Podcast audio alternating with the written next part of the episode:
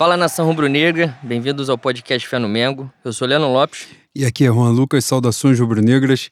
Primeiramente, agradecer a mais uma maravilhosa audiência espetacular e inexplicável, né? inexplicável audiência. agradecer muito a vocês. Para quem não nos conhece, a gente é o podcast Fé no Mengo. Estamos disponíveis nos mais variados tocadores de podcast: Spotify, SoundCloud, Cashbox, Google Podcast, Deezer. Deezer que é outra potência. E nas redes sociais, nossos perfis no Twitter, arroba Mengo, underline fé, no Instagram, arroba pod, underline fé no Mengo. É... Boi, antes de qualquer coisa, eu ia fazer, vou fazer o meu oferecimento daqui a pouco, porque eu tomei esporro, então o meu tem que ser, porra, né? Tem que respirar fundo para fazer. Mas você tinha dito que queria fazer uma introdução fundamental, você me adiantou qual é o tema, mas agora passo para rapaziada o que você quer dizer nesse. Para quem você quer oferecer este programa? É, botei ontem na, no nosso perfil, botei sem falar contigo também, que é o presidente dessa instituição Fé no Mengo, e o número um. A instituição meu, de dois? Meu patrão. Mas a gente tem que, tem que falar do Marcelo Vido, da, da importância dele para os Jogos, para os esportes olímpicos do Flamengo, né? O Flamengo se sagrou bicampeão do mundo nesse final de semana, ganhando do São Pablo Burgos no, no Egito.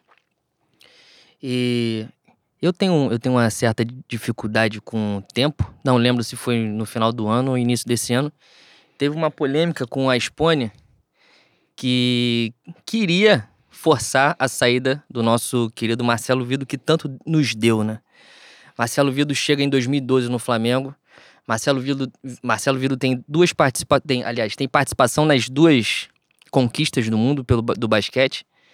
Tem participação na contratação de Isaquias Queiroz, Rebeca Andrade e nessa potência que é o Flamengo. A gente fala muito sobre o Flamengo é, ir além do futebol, porque é essa capacidade do Flamengo. Então, homenagear Marcelo Vido, agradecer por, por tanto por tanto tempo fazendo muito pelo Flamengo e dizer que quem, quem é contra um sujeito como ele está contra o Flamengo. Ainda mais pessoas que notoriamente, sabidamente, não são Flamengo e inclusive são fundadores de torcida organizada de um rival, né? Que também rema. Importante salientar. É, é isso.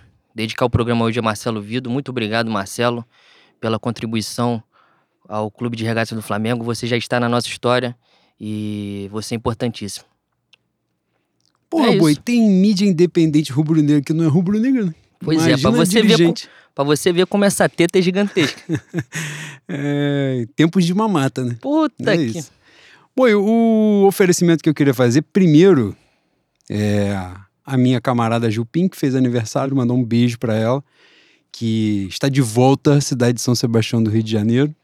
E a gente normalmente faz o oferecimento. Vou explicar a situação. Normalmente a gente oferece o programa Parabéns para quem interage muito com a gente, quem é querido, próximo, antes dos aniversários ou no dia do aniversário. E esses aniversários tinham passado. E agora eu vou explicar o porquê disso. Qual o outro aniversário? Porque que... o outro aniversário só foi da minha senhora, da minha mulher, do amor da minha vida. Só isso. Eu tomei um esporro colossal já na introdução. O, último episódio teve duas horas e meia. Tinha cinco minutos de audição, eu tomei um esporro. Ela falou, vou ouvir. Pronto, esporro. Falou, e aí? Meu aniversário, não vai falar nada? Vamos aproveitar o um ensejo que ontem foi dia 13, que é o nosso dia, mais um mês junto com o amor da minha vida, com quem dá sentido à minha caminhada, para dizer esse programa e qualquer outro é em oferecimento a você, meu amor, que está aqui no estúdio. Fantástico. Por isso que o estúdio está mais iluminado, mais brilhante, mais cheiroso. E é isso. Que é, dizer que, que foi um equívoco que acontece. É isso aí, quem nunca atrasou uma conta de luz, um boleto, nunca botou um boleto na gaveta, esqueceu de pagar e precisou receber um e-mail. Acontece direto. Faz parte. Cara, você veio tão bem. Mas é verdade, você mas é veio verdade. tão bem, você precisava cagar esse final? Acontece, Se quiser acontece. pegar mais uns minutos para você se redimir depois dessa, Não, desse final acontece. merda. Cara, e... E eu, essa semana é uma semana muito melhor na minha vida, porque ela vai passar a semana todinha comigo. Porra, eu já tô em paz. Cara. Eu já tô em paz. Fantástico.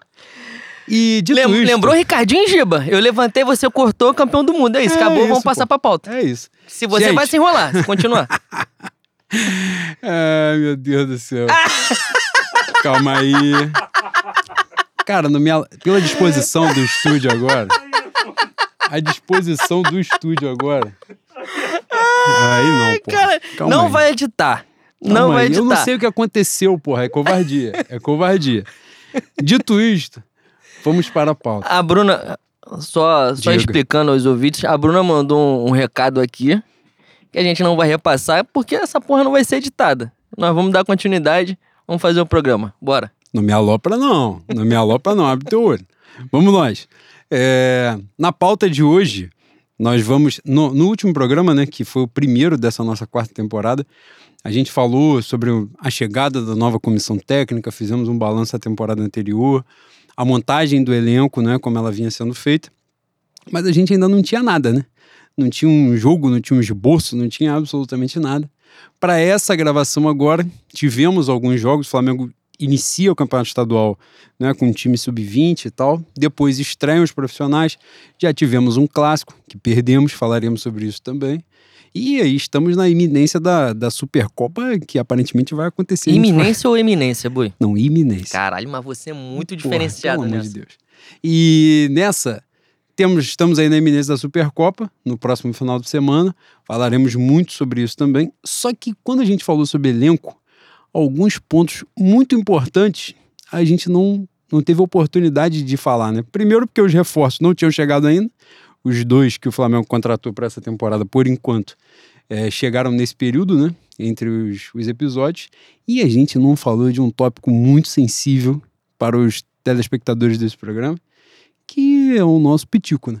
Fazer uma análise embasada, totalmente desprovida de ódio. Não, não me, me prendo a sentimentos menores como esse. Ódio, rancor, desprezo. É, falaremos sobre isso também. Obviamente, tem alguns aí, algumas especulações, algumas movimentações do Flamengo no mercado. Fazer um balanço também desse início, que é o, um período de testes, né? Mas a galera não ficou muito satisfeita com o teste, né, Bui? Dito isto, começamos nós. É, começamos essa, essa temporada, Bui, até agora só campeonato estadual. Os primeiros dois jogos, o Flamengo joga com um time sub-20. né? Aliás, é um- Diga. uma, uma decisão inexplicável, né? De buscar os garotos da Copinha que estavam bem, tinham chance de, de chegar longe, talvez de ganhar do Palmeiras. Trazem pro Carioca, com a informação que iam jogar, mais, mais vezes do que jogaram. Se eu não me engano, o- os titulares voltam na terceira rodada, né? Volta até o técnico da Copinha. Não entendi, tu entendeu? A razão, o motivo, a circunstância? E fora que a molecada da, que tava na copinha, em sua maioria, não entrou em campo. Né? Tem isso também. Ah, eu tô- alguns, deta alguns pouquíssimos jogadores ali entraram. Matheus França. Acho que o Cleiton tava na copinha, se não estiver enganado. E acho que o Peterson entra também no, no segundo tempo. É, mas desse. aí já entra, né, como reserva. Os moleques É, voltaram ué, para não, pra não ser utilizados. Né? E Isso que também ficou É, não, não faz sentido, não faz sentido. Exatamente. Que isso, uma pausa pra você tomar um, um gole? Eu achei que você respirou pra falar, falei, vai Não, cantar não. um bolero ou vai fazer uma explanação maravilhosa? E bebi, que foi o que me restou. Mas dito isso, eh, teve esse início na molecada. O Flamengo ganha um jogo empata o segundo. É, primeiro não lembro de quem ganhou. O segundo empata com a, com a portuguesa, não é isso? Uhum. É. E jogos mais, mais difíceis, né? E não, o Flamengo ganha da portuguesa no primeiro jogo e empata com volta redonda. É isso aí. 0x0, né? Isso aí, 0 a 0 E aí no terceiro jogo, estreia estreiam os profissionais, né? Primeiro jogo sob o comando do Paulo Souza. E e aí, boi, Paulo Souza, uma das coisas pra gente não falar de jogos específicos, tirando o clássico, que a gente tem bastante coisa pra falar, é, mas no, no desenrolar da coisa, o que você tem achado nitidamente Paulo Souza tá vendo o campeonato estadual da forma como todo mundo sempre pediu pro Flamengo ver. Pré-temporada, né? Principalmente o início do campeonato, né? E segundo, que- segundo meu Vitor Gênio, falso 9, é uma, uma pré-temporada lá Europa, né? que geralmente são seis semanas, tem cinco, seis jogos. E é como o Carioca tem que ser tratado mesmo, né? Aliás, é, a- apesar desse superdimensionamento que o Atlético vem dando à, à Supercopa, é um jogo importante, é, é um jogo que, que vale muito além do título, por conta dessa rivalidade que não é de agora, e pela forçação de, de narrativa que vem desde, desde os anos 80, né? Mas a real é real que se chega ao final do ano e a gente tiver vencido só o Carioca e a Supercopa, a gente não venceu porra nenhuma, né? Então é pegar esses jogos aí, tratar o jogo de domingo com, com seriedade, com respeito, coisa que a gente não faz nos clássicos, né? A gente vai falar do Fla-Flu. Mas tem que, tem que usar pra teste mesmo. Eu falei, talvez eu tenha me expressado um- de maneira um pouco equivocada a respeito do, do Que não de- é comum. não é comum, É mas aco- ali aconteceu. Eu fiquei um pouco ressabiado com Isla de, de zagueiro, essa é a verdade. Mas é o que muita gente colocou. é, tem que realmente a- aproveitar esses momentos de, de enfrentamento com times pequenos. Aliás, o- novamente citando o Vitor Falso 9, ele falou uma coisa importante. O Flamengo, durante o ano, tanto no Campeonato Brasileiro quanto em alguns jogos da Libertadores, vai pegar times com a configuração do Audax, que foi quando o Isla entra de lateral de, de zagueiro, né? E é tudo Ele entra ali, Isla, Léo Pereira e Felipe Luiz. é, é tudo muito complexo, né, Boi? A gente sai de um técnico que não sabia porra nenhuma de bola, tava ali no vamos lá porra desde sempre, que é o que ele sabe fazer. Estou falando do, do praieiro, Renato Gaúcho. E é, é um negócio. Ele tem que ensinar do zero pra todo mundo, não só pros jogadores, mas pra gente também. Eu até agora tô embolado. Quando vejo alguém que. Quando vejo substituição sendo arrumada, eu não sei quem vai sair. O cara que vai entrar, não sei onde ele vai entrar, não sei o que, que ele vai fazer. Não sei se continua o 3, 3 4, 2, 1. Enfim, é, é tudo diferente. Então, é uma adaptação para todos nós, inclusive para os jogadores. E eu acho que im- importante, mais importante disso tudo é, é aprender a jogar sem a bola, né, Boi? Dentro desse esquema novo aí. É, nessas, nessas variações, o que a gente. Primeiro, né? Uma coisa que você falou, se ganhar estadual Supercopa não adianta de porra nenhuma, foi exatamente o que o Flamengo ganhou na última temporada. Ele ganha o campeonato estadual, ganha a Supercopa, e depois não ganha mais porra nenhuma. E a temporada foi um fracasso. E como ela deve ser encarada mesmo.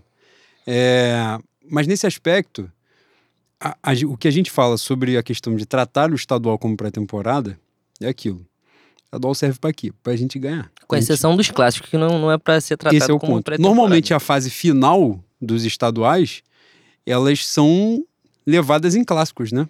Em disputa de, de, de clássico, de vai, você vai ter nos últimos dois campeonatos, por exemplo, é, e, salvo engano, não, um deles o Flamengo até faz uma semifinal com em time grande. Mas a questão do, do, do último campeonato, por exemplo, a semifinal é contra o Volta Redonda e, e o Flamengo vai para a final com o Fluminense. As fases finais normalmente são disputadas em clássico, e aí sim, tem a, para além do peso do título, tem a disputa da rivalidade, né? Rivalidade regional, principalmente. Mas a fase inicial, normalmente, são esses confrontos de Flamengo contra times menores e tal, né? Então, assim, devem ser utilizados para essas variações, para esses testes mesmo, como o Paulo Souza tem feito. Ontem foi um jogo contra o Nova Iguaçu, que é o lanterna do, do campeonato. O time muito fraco, muito frágil, né?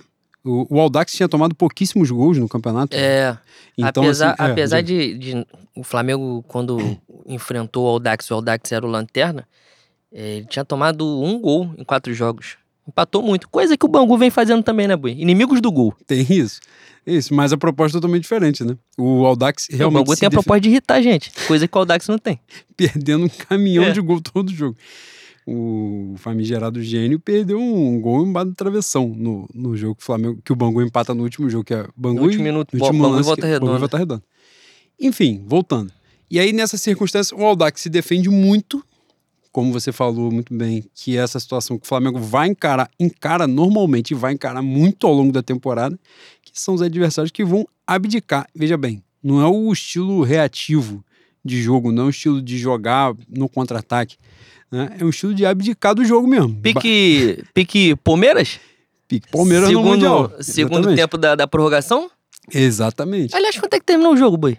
Cara, falaremos sobre isso. Em Falaremos? algum momento falaremos. Ah, porque então tá se bom. tem o tópico Andreas Pereira, ele vai passar por aí. Não Ah, tem então como não maravilha. passar. É, O Aldax abdicou do jogo, só que tava ali posta. E eu acho isso maneiro no estadual. É um teste. Como é que o Flamengo vai criar alternativa para poder criar espaço para atacar um time desse? E tem que ter.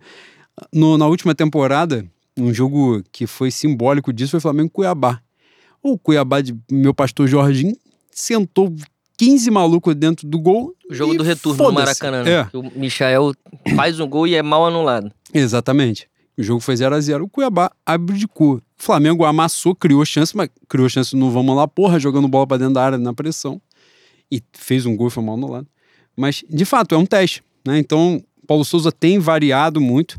Ontem, como eu estava falando no jogo do, do Nova Iguaçu, é, nitidamente você via. O adversário é muito fraco, muito fraco, mas nitidamente você vê uma ideia começando a ser. Já dava para ver em outros jogos, alguns, algumas movimentações, saída de jogo e tal. Mas a gente não é entendedor da tática do futebol. Mas algumas coisas são visíveis, né? No jogo anterior, mesmo com o Audax não tendo a proposta de contra-atacar o Flamengo, você ainda via a defesa do Flamengo muito exposta, né? Muito exposta. É, jogando ali com. com é, Léo Pereira faz uma lambança no final do jogo, com a participação né, calorosa do Arão também, que dá uma Importante, importante falar que o cara que não, não aceita vender o Léo Pereira, seja qual for o valor. Ah, porra, ofereceram um salgado e um Guaracamp no gelé. Vende. Vende. O boi, o boi geralmente fala merda, né? Mas quando ele acerta, ele vai encher mesmo, ele vai na mosca. Na época do Márcio Araújo, o boi falava uma coisa pra gente, no, no nosso grupo, de. Todo, se, se a gente tiver no elenco um maluco detestável, tecnicamente, em algum momento ele vai jogar. Em um momento que ele vai jogar, ele vai entregar a paçoca. Ali era um jogo contra o Audax, uma pré-temporada. É um campeonato sendo, sendo tratado com- como pré-temporada. Mas já deu pra ver como é que ele tá, né? Não, não dá, boi, não dá. É um negócio que você tenta. É, ele. Ontem aconteceu isso de novo. Eu tô falando ontem direto, né? Meu Juca que foi, ele vai ficar puto. No, no jogo contra o Nova Iguaçu, você vê que ele não está sendo pressionado e ele naturalmente se afoba. Dá balão pra tudo que é lugar, ele se desespera. Aí ele entra que, e esse é o problema, no jogador que é limitado, fez merda, ele entra no negócio assim que ele vai mostrar serviço dando carrinho e bico pra frente. Pra fora, pro lado, pra qualquer lugar. Que é um negócio burro. Um merda que fez isso foi o famigerado Andreas Pereira, que entrou no Fla-Flu com dois minutos, ele tava bicando bola pro lado, sendo que ele estava sozinho. Ah, o torcedor, a meia dúzia gosta, aplaude, grita, acha maneiro, mas no final das contas ele foi burro, pô. Porque a jogada tinha gente do lado dele pra ele sair jogando. Já prejudica o trabalho do roupeiro que vai ter que botar mais Vênus no uniforme Porra, dele. exatamente. O cara vai jogar. Nesse caso aí, jogaram bem de short preto, foram, foram muito bem. Mas nessa circunstância, Léo Pereira é um jogador desses. Ele é naturalmente inseguro. E isso já tem o quê? dois anos de Flamengo, né? Já dava pra ter pegado na segurança, mas não consegue. Então, assim, não dá, bicho. Sabe uma coisa que passa? No lance do Andrés, a gente vai falar um pouco mais sobre isso. Mas do Léo Pereira e ele, passa por uma questão de vaidade de dirigente mesmo, entendeu? Os caras não admitem que fizeram um movimento merda e eles começam a querer peitar. Falar assim, não, eu vou peitar que vai dar certo. Aí, recentemente, tem um movimento de cagada, que foi o que aconteceu com o Michel, vamos falar aqui no nosso bom francês, cagada. Três meses antes, ninguém imaginava que o Flamengo ia vender o Michel por um valor maior do que ele comprou. Lucrou, porra. Ninguém, ninguém imaginava. O Michael não imaginava isso. Então, assim, aí os caras vêm, a gente é gênio, vamos fazer de novo. E assim vai, e os caras querem fazer essa porra toda hora. Aí deram a cagada do Chelsea mandar voltar o Kennedy, fantástico, porque se não manda ia ficar roubando o Flamengo até o meio do ano, com a grande possibilidade desses imbecis querendo co- comprar ele, em definitivo, para ele fazer nada. O Giovanni de Londres fazer exatamente a mesma merda que ele vinha fazendo.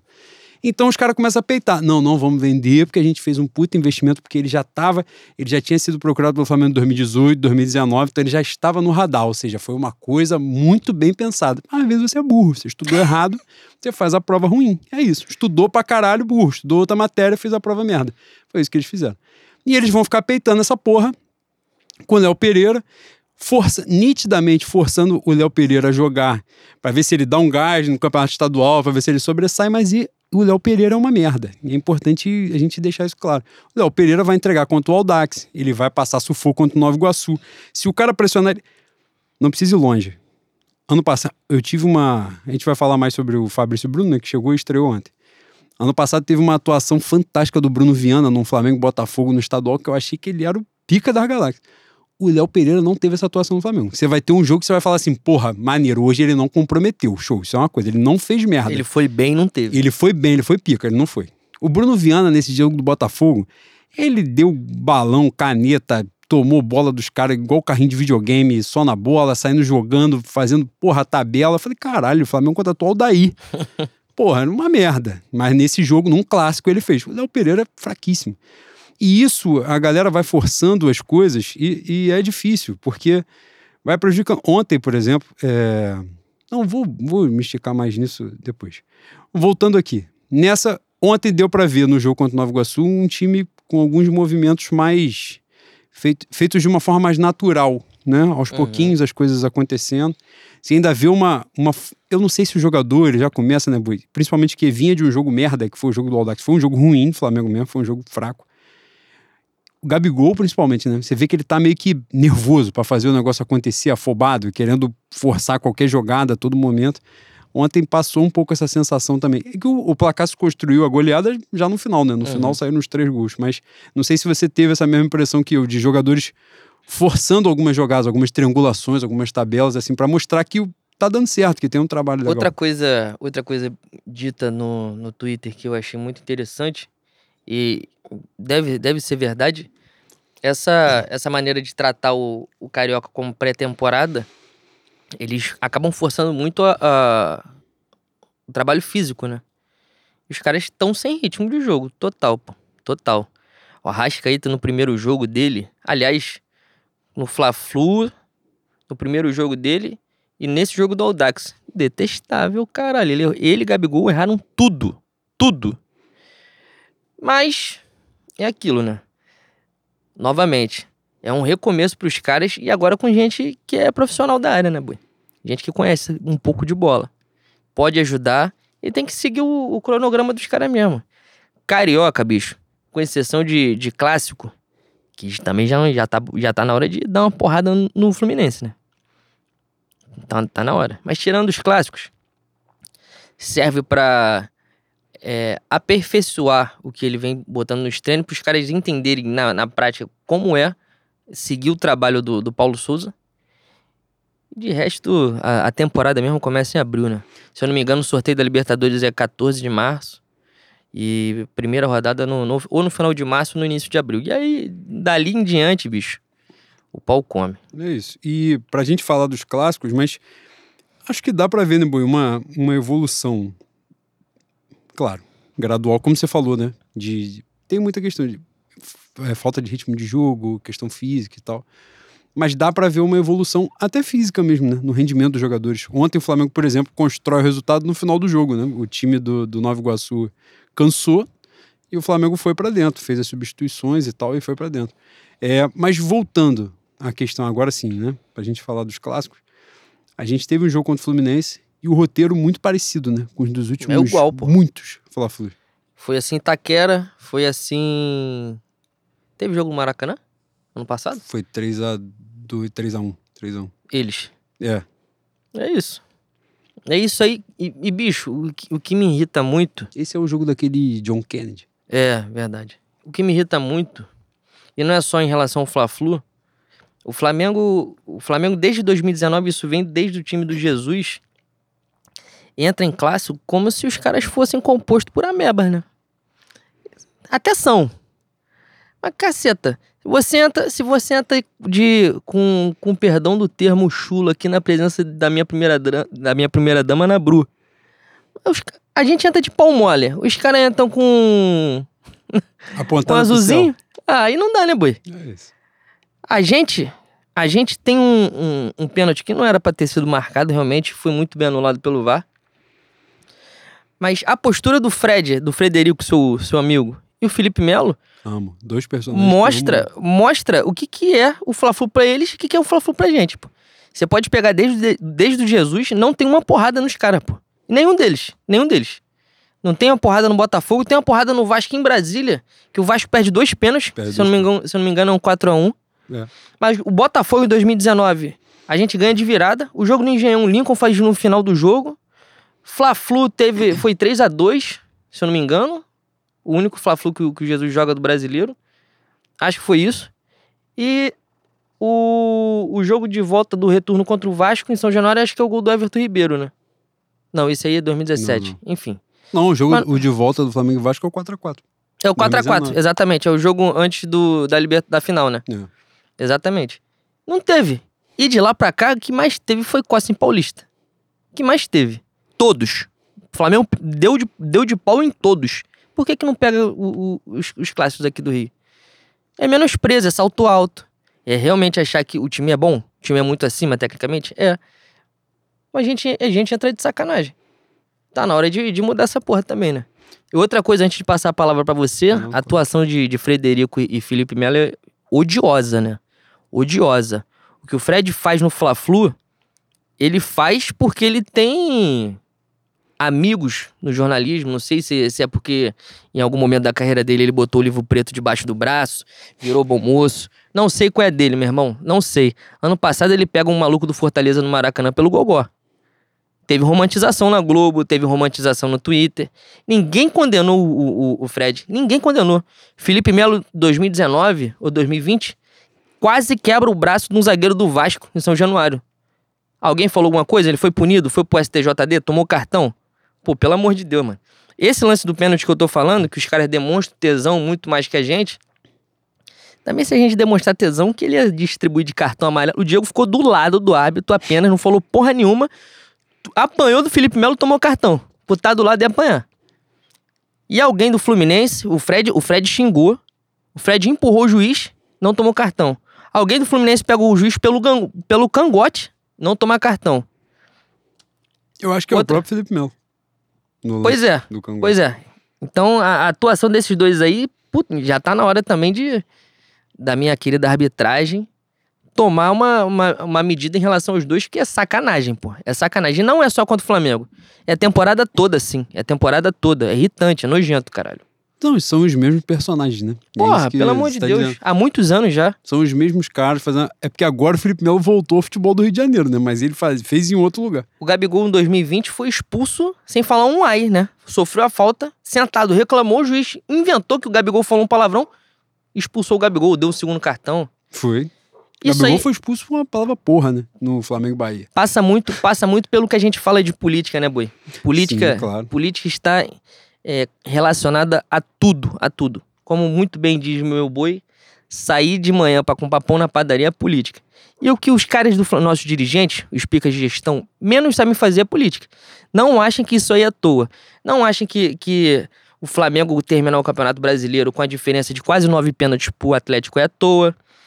Os jogos contra Chapecoense, Atlético Paranaense, que o Kaiser é expulso por dar um soco depois volta a tomar cartão amarelo. O gol legal contra o Cuiabá anulado. O gol O Chapecoense. Contra a Chapecoense eu falei, eu, eu falei e não citei o que aconteceu, né? Se eu não me engano, foi um gol mal anulado e uma bola que o Gabi ia pegar sozinho, Sim, ele, o goleiro, saindo Pior antes é do essa. meio-campo, O Pior é esse lance. é. deram impedimento. Então, é, tudo isso é política. Tudo isso é política. Estejam atentos. É, a gente, graças a Deus, a gente cada vez mais tem, uma, tem um engajamento crescente, uma capilaridade cada vez maior. Estejam atentos aos movimentos, principalmente dos nossos dirigentes, né? Que é, uma É. proteção ao Clube de Regata do Flamengo. Fundamental. A gente falando sobre o, o clássico em si, né? A gente, era uma tecla que a gente já bate, já bate há muito tempo. Né? Eu lembro que no ano passado eu fiquei ensandecido quando o Flamengo perde o jogo pro Vasco no campeonato estadual, que o Flamengo quebra uma.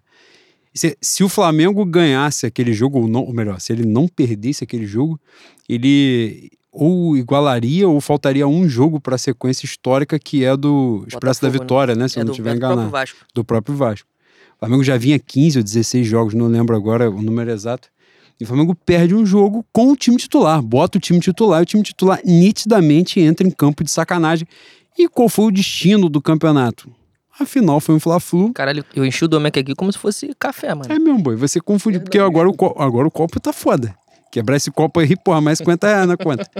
E nessa. Ano passado, aconteceu o básico, né? O Flamengo perdeu esse jogo, mas o Vasco não foi a lugar nenhum na final do Campeonato Estadual. O Flamengo pegou volta redonda na semifinal e ganha do Fluminense na final. Mas o negócio é o jogo. Às vezes, a, a impressão que passa é que falta uma compreensão mesmo de, de regionalidade, sabe? Da rivalidade regional. Onde o Flamengo está inserido.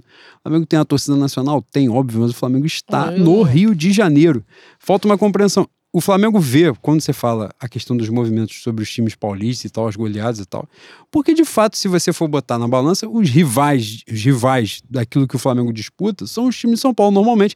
Agora, pintou um Atlético Mineiro aí com o dinheiro dos outros, mas basicamente é um outro time que, em outro momento também, o Flamengo pegava numa circunstância. A gente sempre bateu nessa tecla, né?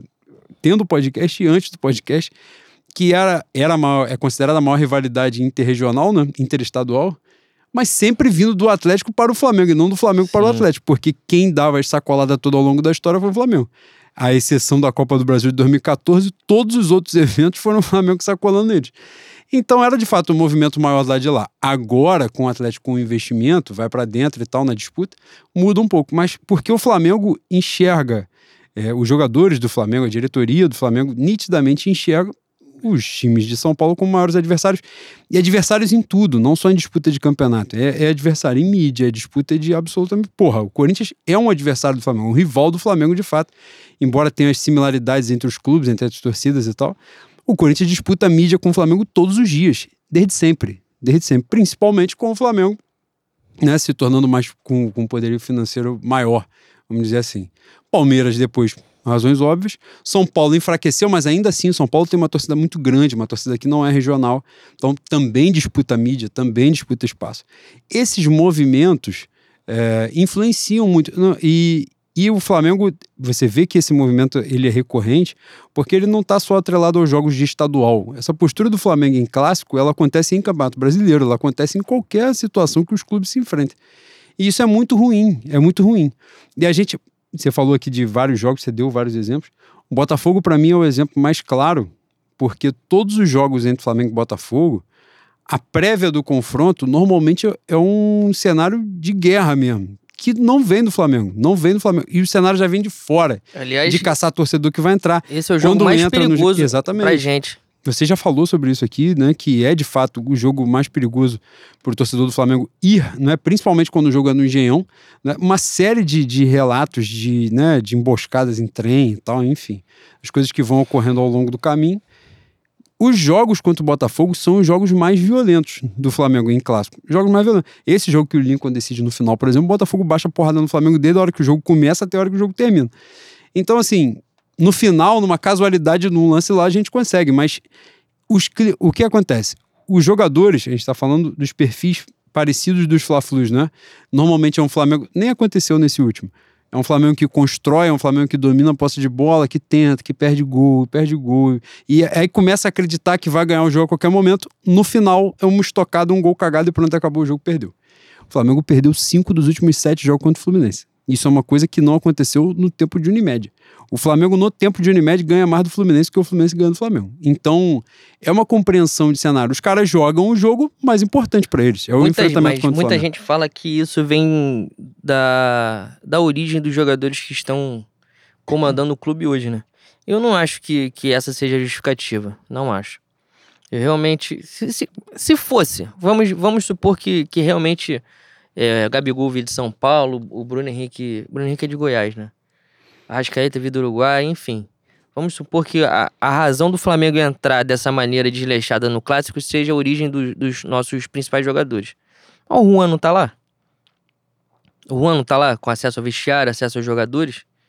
Explica o que, que é essa porra pro Flamengo, pra instituição, pra história do clube. Por mais que, por mais que eles estejam combalidos hoje em dia, fudidos, quase que chega a dar saudade de um Flamengo e Vasco Campeonato Brasileiro. Às vezes eu fico saudoso, boy.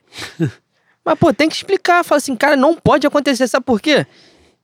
A gente, a, a gente é realmente imenso porque é uma torcida nacional. Mas, como muito bem você falou, o clube é do Rio de Janeiro. O clube é do Rio de Janeiro. A nossa rivalidade aqui também é importante. E tem que, tem que sacramentar essa diferença técnica com porrada. Com porrada. Porrada neles, porrada direta. É 4x0, 5x0. É esculacho. Tem que partir pro esculacho, boi. Porque, do contrário, se eles tivessem essa oportunidade, eu duvido que os caras iam entrar como, como o Flamengo entra, boi. Duvido. A gente, a gente é de uma geração que a gente viu o Flamengo sempre é, capengando. Não, a gente nunca deixou de ganhar aqui dentro, é importante dizer também. Talvez isso, isso fizesse com que os caras é, sempre tivessem alerta contra o Flamengo. Mas se o Flamengo passa um, um período sem ganhar como o Fluminense está agora, e o Fluminense tivesse um, um, time muito mais técnico que o Flamengo, duvido, duvido que os caras iam entrar de pau mole. Não ia. Não iam. Por quê? Um, a força, motriz, força motriz do mundo, né, boi? O ódio. E é o ódio que eles têm, não só eles, o Botafogo, o Vasco. E a gente parece que, uma porra. É mais um jogo, né? É, é esse a, é gente o problema. Tá, a gente tá é ficando manso, boi. É isso. O manso acessa a casa do pai. Porra. Pra ficar à direita do pai é bom. Caralho, mas. Tu meteu um Ricardo Oliveira agora que Porra, boi, o futebol é do demônio, boi. Futebol, é mesmo, o futebol é esporte do diabo. É do tinhoso. É do, do capiroto, do mochila de criança. Caralho. Tem que jogar com ódio, porra. E não é para distribuir porrada, não. Não é para ficar dando pontapé, não. Não é pra ficar dando bico para fora. Exatamente. Burro. Exatamente. Porra. Tem que jogar com seriedade, caralho. Querer humilhar os caras. Falar, ó, hoje foi 5 a 0 mas foi 5 a 0 porque a gente não quis meter 10. É isso que eu quero. A minha mulher achou que eu ia Quem? infartar. Minha esposa. Ah, Ela achou que eu dela? ia infartar. Na Bru. entendi. Ela achou que eu ia infartar no bico que o André deu pro lado. Boi, tinham três jogadores do Flamengo, ele e um filho da puta do Fluminense em Santa Cruz. Ele deu um bico pro lado, achando que o torcedor ia gritar pra ele. A única coisa que o torcedor vai gritar pra ele é no dia que for comemorar o falecimento, a passagem dele pro mundo Caralho. espiritual. Porra, aí ele quer dar bico pro lado em clássico de terceira rodada de campeonato estadual.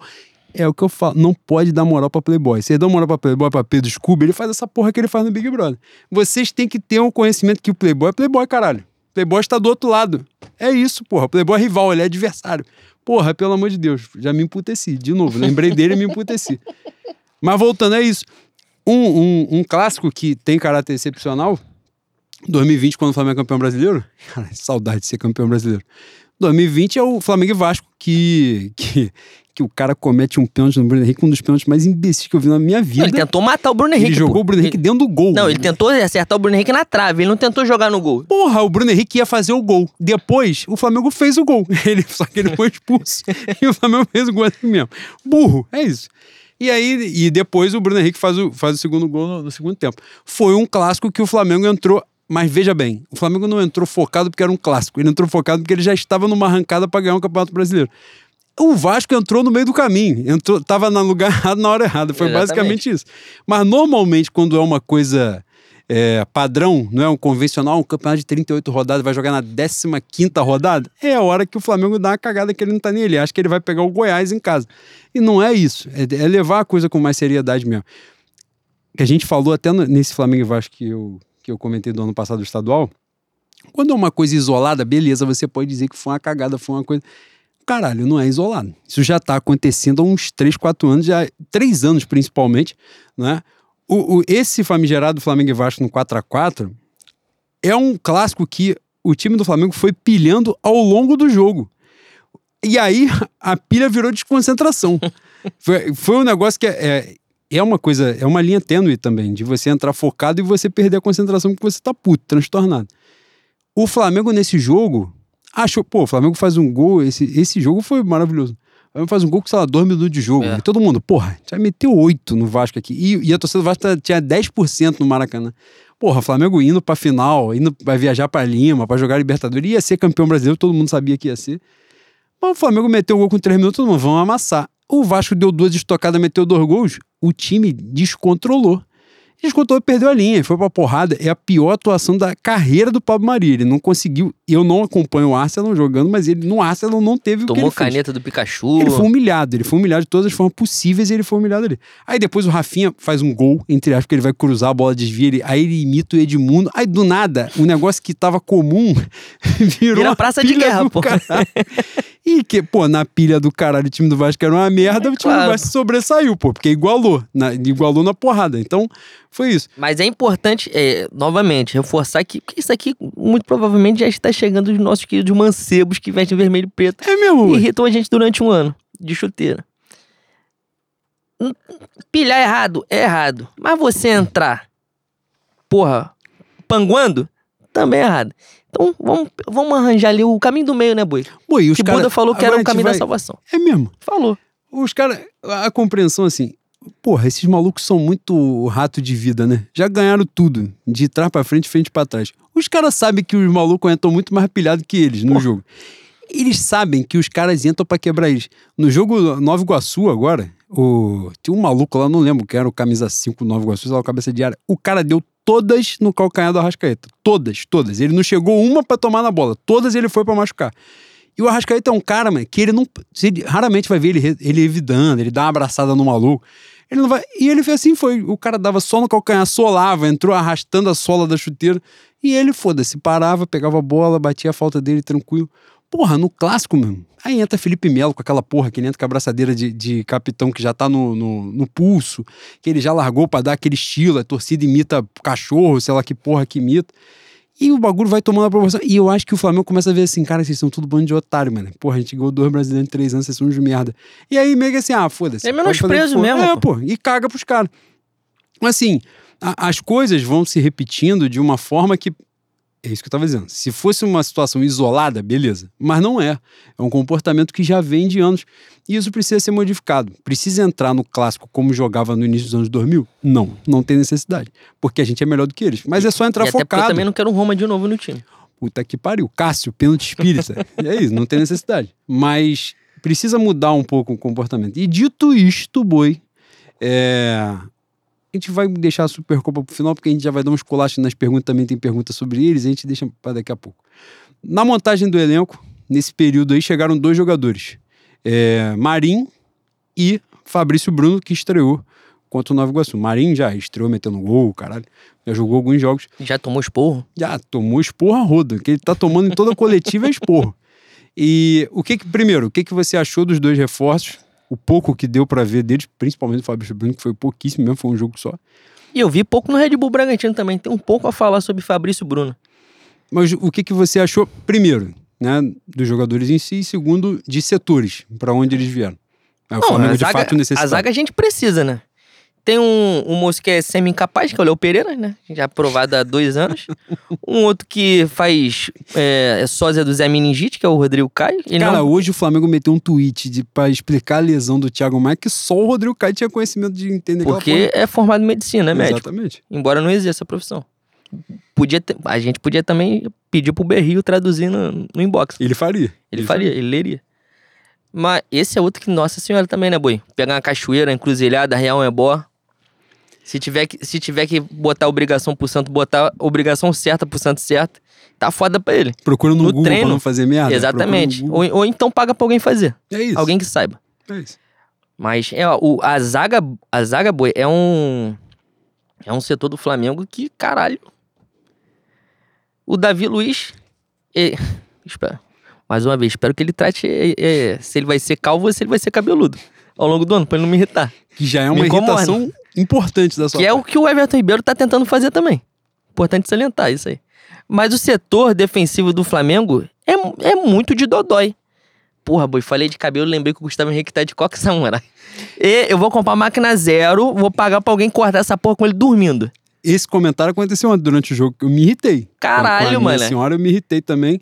Que ele já tem aquela cara de bobo, né, boi? A cara de Ele grande tem. bobo. bobo. Ele tem. Fode fofo. E do nada. olha o que. Caralho, que isso. Aí do nada ele meteu um coque samurai. Puta que o pariu. Eu não sei o que passa na cabeça dele, eu não sei o que acontece. Eu não sei. Eu, eu, eu achei que Eu era acho- só aquele negócio do Fla-Flu, que o, o moleque do Fluminense corria nas costas dele, que tava me dando agonia, tava me dando agonia. Tava, tava na hora de conversar com ele e falar, pô, qual é o seu problema? Pelo amor de Deus. Tu pegar um Kiruá, se pega um Kiruá, ele é humilhado. Ele é humilhado pelo torcedor, já, lá de fora. O Flamengo quarta-feira vai jogar contra o Madureira com o Sérgio Galvão. Se pegar o Bangu aqui em Moça Bonita, eu vou na torcida do Bangu pra humilhar ele. Que eu vou xingar ele. Ele é um merda. Ele é um merda. O cara com dois metros de altura não ganha a porra da bola no alto, vai ganhar o que na vida, porra? Pelo Cara, amor de Deus. Eu espero que se ele vier em moça bonita, alguém faça o favor de colar um chiclete no cabelo dele, obrigar ele a cortar aquela merda ali que ele tá me incomodando. Vou jogar Mas- ovo de aniversário, tacar ovo, Ovo podre, Vai ovo ter que podre. cortar, pô. Vai ter que, não tem como limpar. Deixa cara. fora da geladeira e é isso aí mesmo. Mas é, é um setor muito. que a gente, a gente sofre bastante, principalmente pela ausência constante do, do Rodrigo Caio, né? Porra, ele não consegue ficar saudável, boi. Ele não consegue, mano. Ele não consegue ficar bem. E às vezes, quando ele tá bem fisicamente, parece que ele tá mal espiritualmente. Caralho, mano. Como é que pode? Eu tô ficando preocupado com ele, de verdade mesmo. Vontade de pegar o telefone e ligar pra ele. Sabe? Para de. Para de rir, cara. Fica sério. Caralho. Que não é possível, cara. Ele só passou 2019 bem, boi. Boi, só mandar mensagem assim, você está bem? Só isso. Quer conversar? Caralho. Você não, quer um não ombro precisa de muita, muito detalhe, muita coisa, não precisa. Porque além da preocupação com o ser humano, eu vou depender do Léo Pereira, entendeu? Em algum momento Ele eu vou também tem que se preocupar com você, pô. Exatamente. Isso aqui é uma recipro- reciprocidade é via de mão dupla. É isso, pô. Agora, espero que o Fabrício Bruno tenha é, sucesso com, com nossa camisa, embora não saiba do paradeiro dele em, em Bragança, paulista.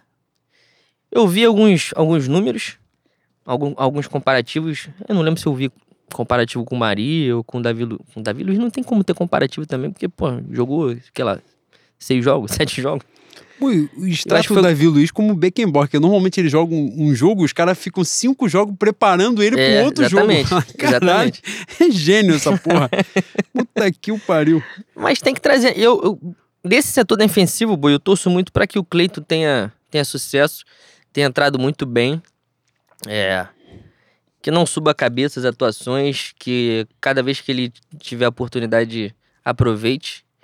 Porque parece ser um, um- uma, uma joia, né? Eu vejo, eu vejo o garoto novo do Flamengo jogando bem e já vejo o cifrão correndo, boi. É mesmo. De vermelho e preto. eu Sacos vejo. de dinheiro, porra. Vejo o saco de dinheiro correndo. E a gente e a gente também tá passando por um momento assim, nos últimos anos, uns cinco anos, é que a gente tá enganando bem pra caralho também, né? É importante dizer. Que é, é uma, uma técnica dominada muito bem pelo Goiás e Atlético Paranaense, né? Porra, a gente, a gente meteu aí dois pontos assim específicos, Vini Júnior, maior do mundo, maior jogador do mundo, hoje, na atualidade, Vini Júnior. Paquetá, o segundo maior, no máximo o terceiro maior. Maluco, E paquetado. daí em diante a gente começou a roubar todo mundo. pelo, pelo velho mundo, como já diriam meus colonizadores, e qualquer outra porra aí pelo caminho. E meu Rodrigo Muniz, que vai ser gênio também. Esse, Esse é eu gênio. ia falar isso. Esse é Esse, gênio. esse aí vai, O vai resto brocar. foi roubo. O resto foi roubo. Dali Ah, pra boi, frente é mas, roubo. porra, não tem como devolver o ouro. A gente tem que foder de alguma maneira, né? Alguma, co- alguma maneira a gente tem que fazer pra, pra pegar essa E vingança. digo aí. mais, meu Paulo Souza vai dar um gás no Lázaro. Vamos roubar de novo. Tomara. Vamos roubar ele de novo. Tomara é porque já tá me agoniando, né? Porra, pior que ele foi bem, mané. No, no... Foi bem pique Paulo Não, o Sérgio. Fla-Flu ele entrou no final. Foi o jogo seguinte. Foi o jogo que tava uma merda. É isso. O sintoma. Quem foi o melhor em campo? Lázaro, o jogo foi uma merda. Foi isso é contra o Dax. sintomático sobre quem foi, Foi o melhor. contra o Dax, né? Ele, aliás, No Fla-Flu ele perdeu um gol que eu tive... é de cabeça? Eu tive seis modalidades de câncer diferentes naquele Foi aquele- momento que ele Foi perdeu. gol de cabeça? E eu tava vendo na, na Claro Box, na, na minha segunda residência, que já tem delay, então, ou seja, ninguém gritou, já senti ódio. Porque eu vi ele entrando sozinho, falei, se ninguém gritou, a gente se acostumou a empatar no final. Aliás, isso, Mas não foi o caso. isso, Filho é uma, da puta. isso é uma coisa que, caralho, o Avalento não vai entrar no céu, né, boi? Eu tô, eu tô bíblico hoje. É mesmo? Caralho, na Bru, na Bru ganhando seis dígitos, você é dono de Bangu. Puta que o Tio Jorge falou que tu tá rico. Caralho, tu não vai pagar uma net, mano. Ah, pra isso tua é mulher mesmo? Ah, uma é net sacanagem. Cara, Não. toma no seu cu, mano. Aí, teve um dia, cheguei cheio de atitude, mas falei assim, porra, ficar vendo essa porra aí, stream, pô, internet, internet o caralho. Pô, o bagulho na moral e TV a cabo? Aí cheguei, cheguei cheio de atitude. A pior coisa que o ser humano pode ter é atitude. Cheguei com atitude e falei assim, vou comprar essa porra. Apertei o botão lá e comprei. Só que o negócio era Claro Box. Ou seja, sempre é streaming, caralho. Tu é não, internet. tu não leu. Tu Fui não leu. cabaço, fui burro, fui, Meu fui Deus Léo Pereira céu. antecipando. Toma todas, todas. Fui eu. Me Você, antecipei também. você, você já tá. muito provavelmente já deve estar na lista de.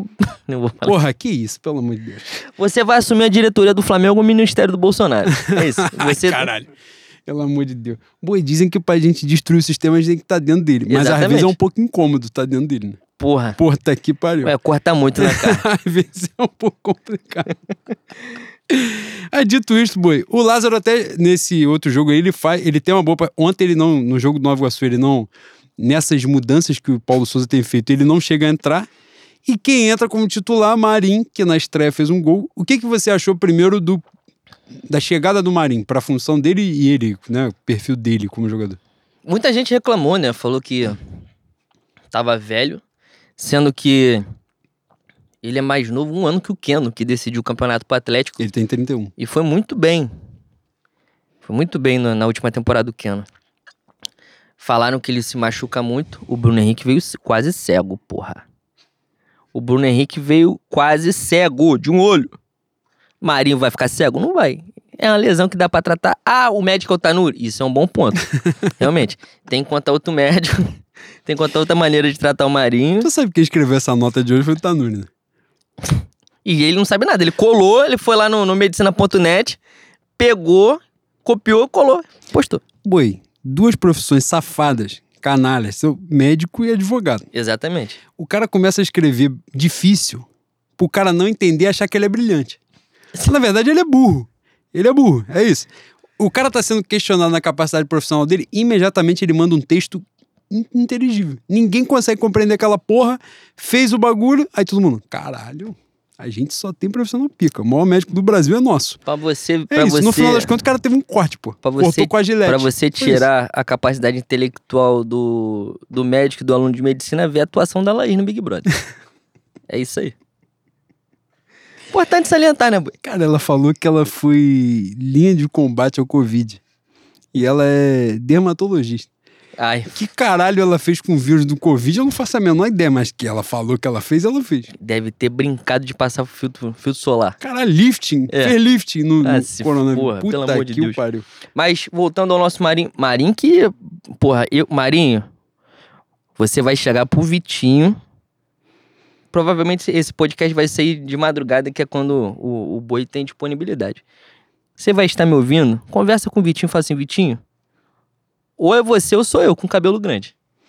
Tá prejudicando o Leno. Eu não sei quem é quem quando tá jogando, boi. Não sei. Toda hora eu me confundo. Toda hora. É o mesmo cabelo, é quase o mesmo corpinho. Tem que, é outra que tem que mudar o, o corte. Tô meio Edson Freitas hoje? Tô. Mas também me incomoda. Porque eu tenho que analisar certo quem é Tá quem pra falar. Werner, tal qual Tô o centroavante do, do meu Chelsea campeão mundial. Mas ele vai contribuir. Eu acho que vai contribuir muito, boy. Vai. Ele, ele é um cara. Cansou também de, de carregar, de ser Noé no Santos, né, boy? Porra. Os caras duvidaram da capacidade profissional dele. O cara pegar a escalação de 11 do Santos que ele botou Puta na que- final da ele- Libertadores. Final da Libertadores. Ele, E não, ele é que foi ele, o melhor da competição. não é que ele pegou um, um- um G8 no Brasil. Ele foi pra final da Libertadores.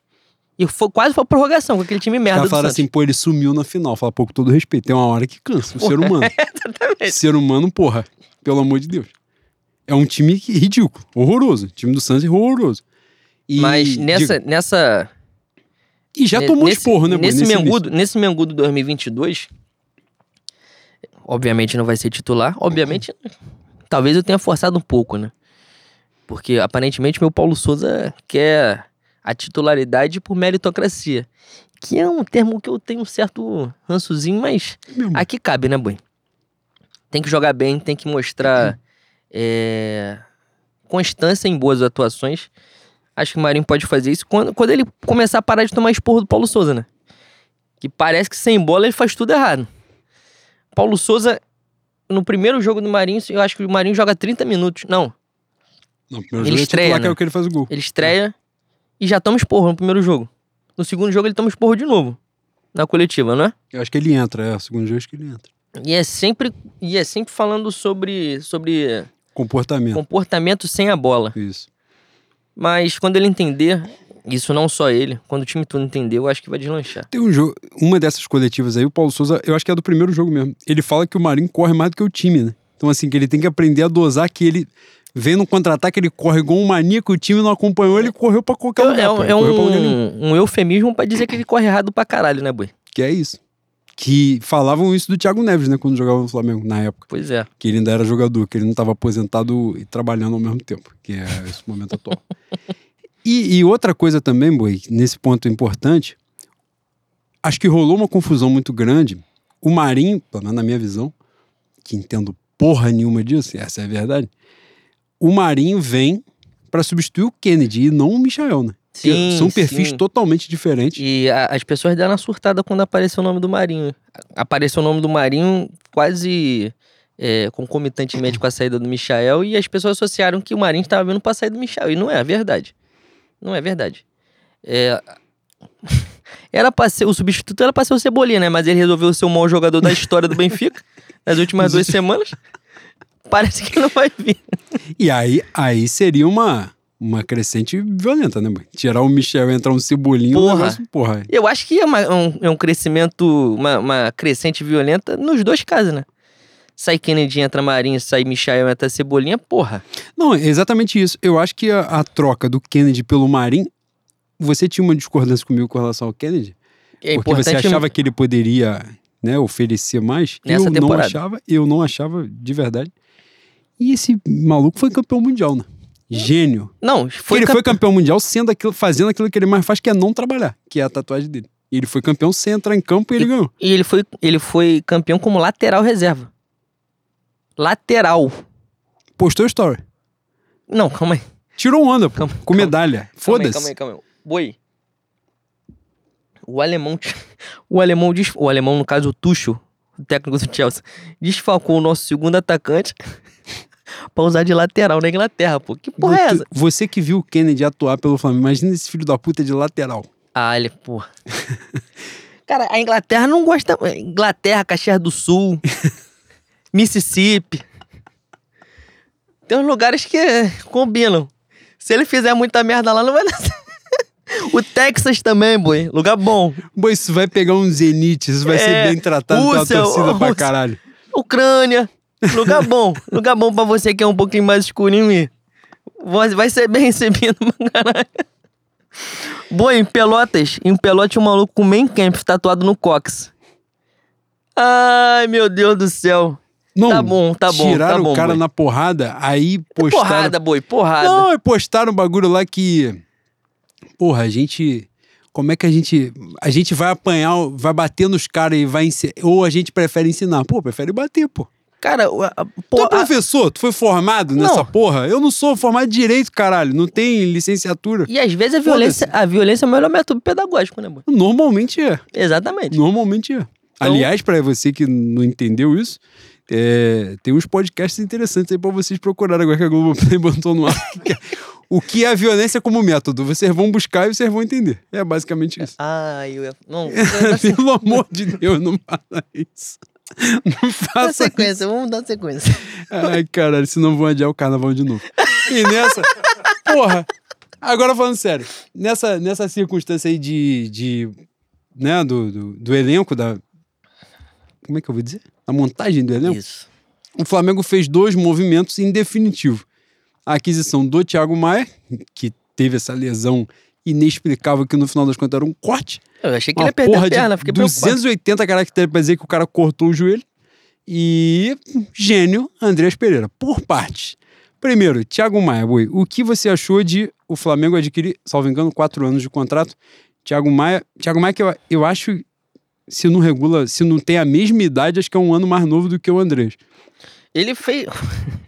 É importante lembrar o esforço que o Lili fez pra vender, né? O preço foi caindo, foi caindo daqui. Porra, eu chegou um momento que eu achei que o Lili ia falar, pô, quer saber? Eu vou pagar pra você levar. Foda-se. Toma essa porra. É, eu fiquei preocupado com, com essa postura do Lili. Mas. aproveitar o seu gancho. É igual Ah. quando o cara vem assim, é, empréstimo com salário pago. Pô, tu pode ficar tranquilo que vem fudido, vem fudido. Aí Vem assim, não, o cara veio, porra, da Premier League agora com salário pago pelos caras. Pô, o cara tá entregando pra você. Falar, eu pago o salário pra esse filho da puta sair daqui. Pode ficar tranquilo que vai dar errado. Fica tranquilo que vai dar errado. É mais ou menos que o Bruno. A, a condição que o Bruno Viana veio, né? Expulso pelo técnico do time. Eu falo assim: não, isso aqui foi o maior, maior zagueiro da história de Portugal. Foi o melhor zagueiro do último ano, da Mas última agora temporada. eu tô te dando. Mas agora eu me desfiz dele. Falei, pô, cara, isso não faz sentido, mas vou aceitar. É isso que o nosso dirigente fizeram. Boi, é difícil acompanhar. É difícil acompanhar nosso, nosso, nosso pica de gestão. Mas a, a compra do Thiago Maia, se, se o Flamengo conseguir colocar o Thiago Maia em condição física, é, não, não igual a, ao- a que ele tinha antes do acidente. Do acidente parece que ele bateu o carro, né? Antes da lesão. antes da lesão. Porra, eu tava muito desprevenido. Né? Me Fudeu pra caralho. É, é, um, é um grande ganho, né? Tanto, tanto técnico quanto, quanto de possível revenda. E quando. Eu, eu sei que cada vez mais tem, tem antigos, experientes, ouvindo a gente e ficam bolados com essa nova dinâmica do futebol nacional em relação a, ao mercado mundial do futebol, que a gente virou commodity, né, Bui? É, a, a roda só vai gerar financeiramente se a gente conseguir bater o orçamento também de venda de jogador. Então, comprar um jogador com a idade do Thiago Maia, com, a, com o potencial dele técnico, com o potencial de revenda, e, e com o time que ele, que ele tinha contado dando quase, é maravilhoso. E passa a ser uma responsabilidade do Flamengo de fazer com que esse jogador não se machuque, que ele se recupere, porque ele é muito acima da média, né? Não é só acima da média do Flamengo, é acima da média do futebol sul-americano, pô. E de ter também, né, Boa, a comissão técnica que desenvolve o futebol do maluco. Exatamente. Ter gente que aproveite, que, na verdade. Ter gente que trabalha com futebol e valorize os seis dias que ganha. Se empenhando para fazer com que os jogadores conheçam mais de tática, estejam preparados fisicamente e quando estiver fazendo o jogo na arena do Grêmio, dois gols, não tirar o cara no meio do jogo. Importante também, né, Boi? Aquilo ali foi um comportamento totalmente atípico. Não, as pessoas. E imparcial. As pessoas. Caralho. Eu, eu, eu aceito eu aceito inocência de, de adolescente, de, de maluco antes dos 30 anos. Mas cabacice de velho, boi, me dá vontade de arrastar a cara no chapisco, mano. E eu vi velho no Twitter falando: Porra, mas essa leitura labial aí, Vitinho fez dois, tem que tirar ele. Talvez não seja isso que vocês estão falando que é. Aí, três, quatro semanas depois, o que que vem? Vem o, o Rafael Sobes faz, falar num podcast o que é o futebol de verdade. Que, porque as pessoas acham que o futebol. Você fala muito bem disso, né? Sobre isso. As pessoas acham que o futebol é, é uma coisa à parte da sociedade. E não é. Você achar que o futebol tem. É, é, os, é composto por gente de reputação ilibada, gente que é incapaz de, de ser filho da puta, tá aí o Rafael Sobis para comprovar o que, que é, o que, que são os caras, né? E o, o nosso querido é, gaúcho do Leblon, que ele fez ali não existe, né? Quem, quem tem dois palitos de experiência, de vivência de mundo, sabe o que, que ele fez. Mas enfim, eu, eu não tinha nem que ter falado desse filho da puta, mas eu tinha que desabafar de alguma maneira, porque senão Bom, eu vou ficar doente, falaram né, que uma prova da... Como é que eu vou dizer? Da credibilidade, da honestidade dele, da correção, é que ele ficou indignado na coletiva quando alguém perguntou, aparentemente a pessoa não mora no Brasil. O cara acha que o maluco gritar no microfone tá lá, ficou indignado. Você falou que ele é um cara desonesto, o cara ficou puto, pronto. Então é a prova de honestidade dele que ele ficou puto, que você duvidou do caráter dele. Infelizmente eu vou ter que matar um por um. Eu tenho essa possibilidade? Não. Mas eu gostaria, sim, se a lei me permitisse. Porra, é um bagulho um pouco angustiante. Angustiante. E como você falou, um exemplo claro, a gente falou até no último episódio sobre isso. É a parada do, Rodrigo, do, do Rafael Sobis, que é esse movimento. O que ele fez no jogo Flamengo e Grêmio foi sacanagem, né? Ali, na verdade, foi uma, uma série de, de comportamentos, né? É, que aí você vai dizer, porra, o cara não comemorou no gol. Aí você pega o histórico dele, a movimentação dele nos outros jogos, como é que ele reagia aos gols que aconteciam. Enfim, a gente não vai enveredar aqui, porque esse filho da puta vai cair no ostracismo que ele merece cair. E quando é que a gente vai falar de Andreas? Agora. Pra depois de falar de Supercopa. Agora, que é exatamente isso. Um desses movimentos de aquisição em definitivo foi Andreas Pereira. A gente tinha separado para falar no último episódio, primeiro da nossa quarta temporada, por incrível que parível, e a gente acabou não falando. Mas agora ainda não é oficial, mas oficiosa. Aparentemente, o Flamengo vai adquirir Andreas Pereira por, pela bagatela de 60 milhões de reais. O que, que você acha desse movimento, Boi? Primeiro, qual é o seu sentimento por Andreas Pereira? Agora, não apenas focado no jogo do Palmeiras, que não tem como desconsiderar, mas nós vamos primeiro fazer essa troca, o sentimento pelo Andreas Pereira. Eu, eu vou deixar, vou falar de maneira técnica e sem sentimentos, porque eu sei que você vai desabafar quando eu passar a palavra. Eu acho que a, a compra do Andreas Pereira, esquecendo, esquecendo o que ele fez na final da Libertadores, é um valor até comum. Porra, graças a Deus você passou o Domecq pra Bruna que eu estava, eu estava ficando preocupado. Angustiado. Angustiado, porque a gente vai sair daqui vai pro Armando ela não tomou um gole de álcool. Eu estava me sentindo na obrigação de, porra, dar qualquer coisa para dar caixa, dar 51. Tem a mineira aí? Cachaça mineira. Cachaça mineira. Tem mineiro aí?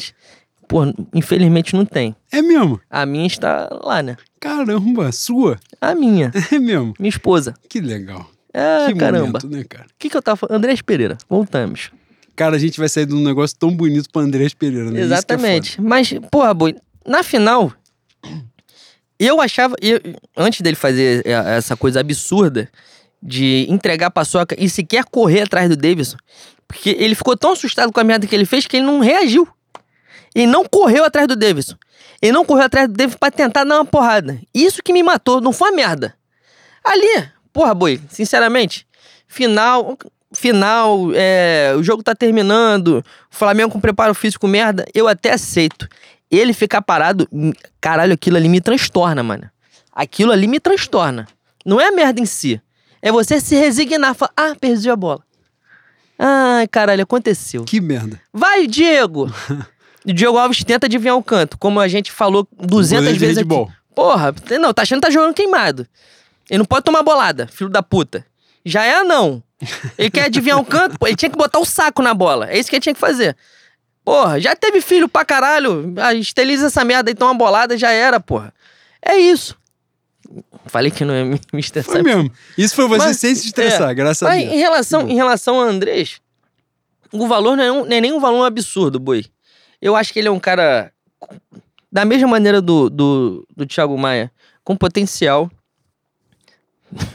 não acho que ele tenha tanto potencial de, rever- de revenda depois dessa merda absurda que ele fez. A não ser que ele traga o Octa N Deca, né? Não é isso? É a sequência? Ah, Naburu, que Caralho, estudou muito. estudou?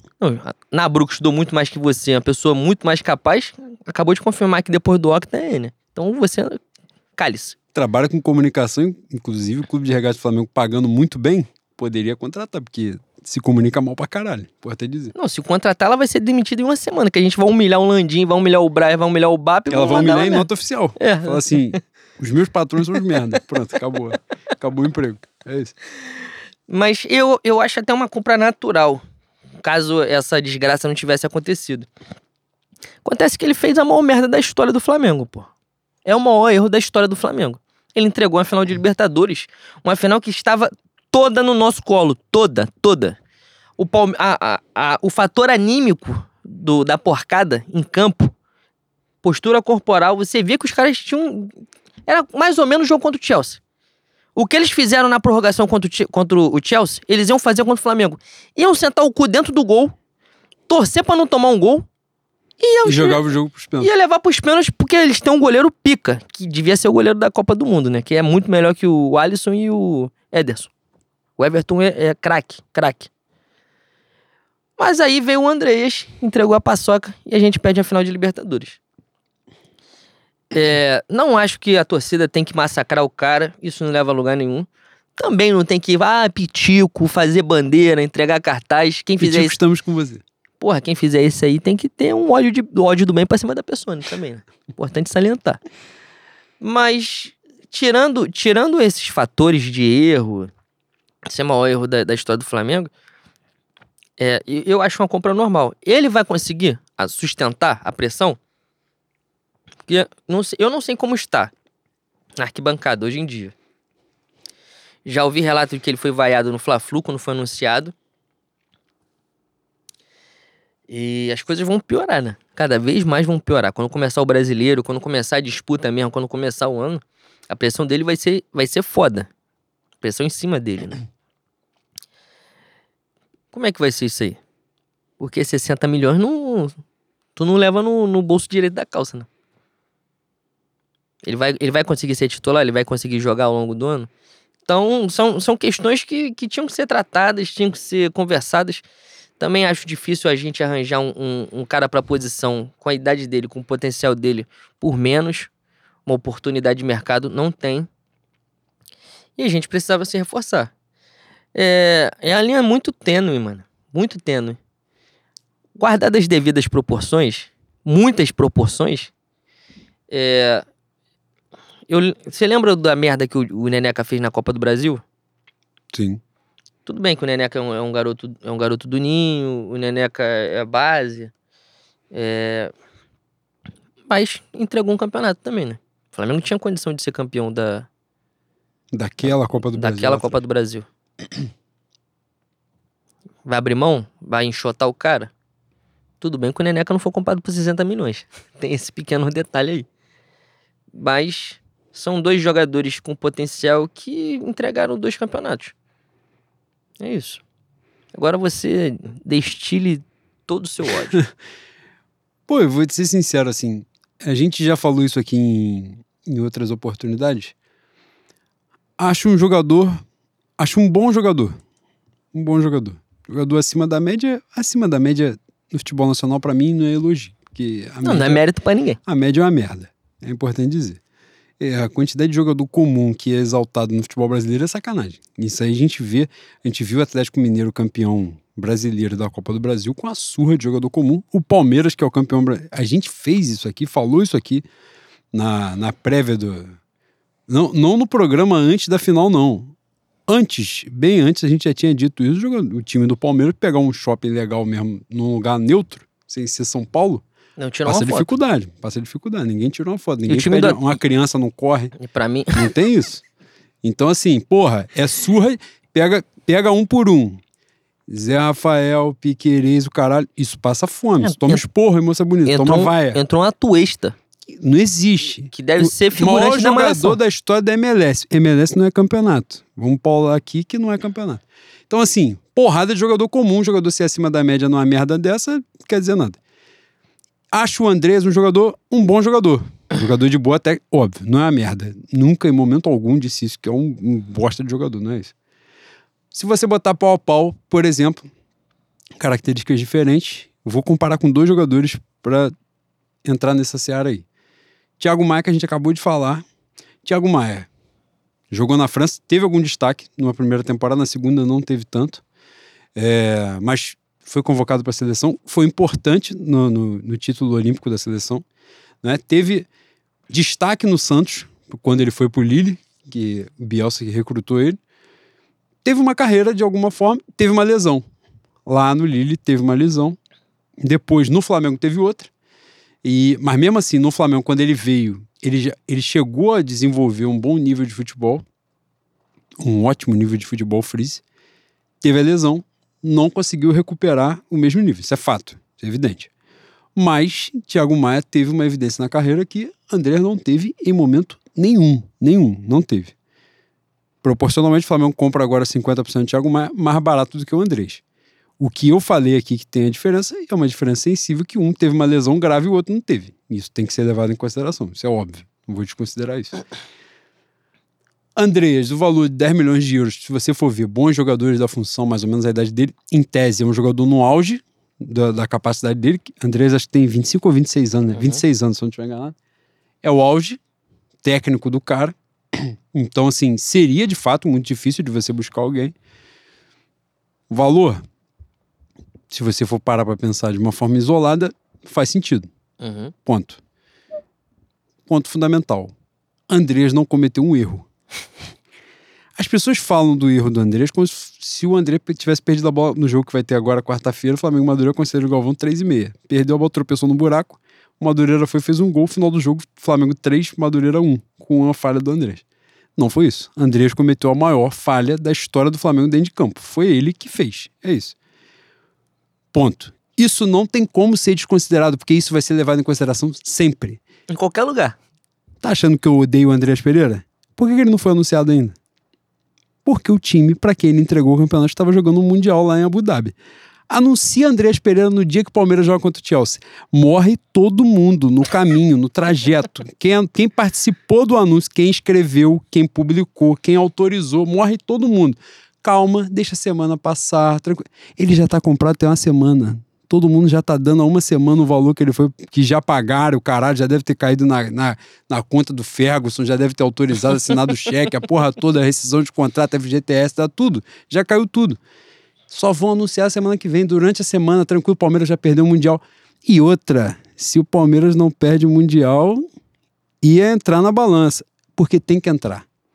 Tem que entrar. Porque assim, não é uma coisa de você levar o futebol de uma forma madura. Fala assim, estamos falando de um craque que fez uma merda colossal.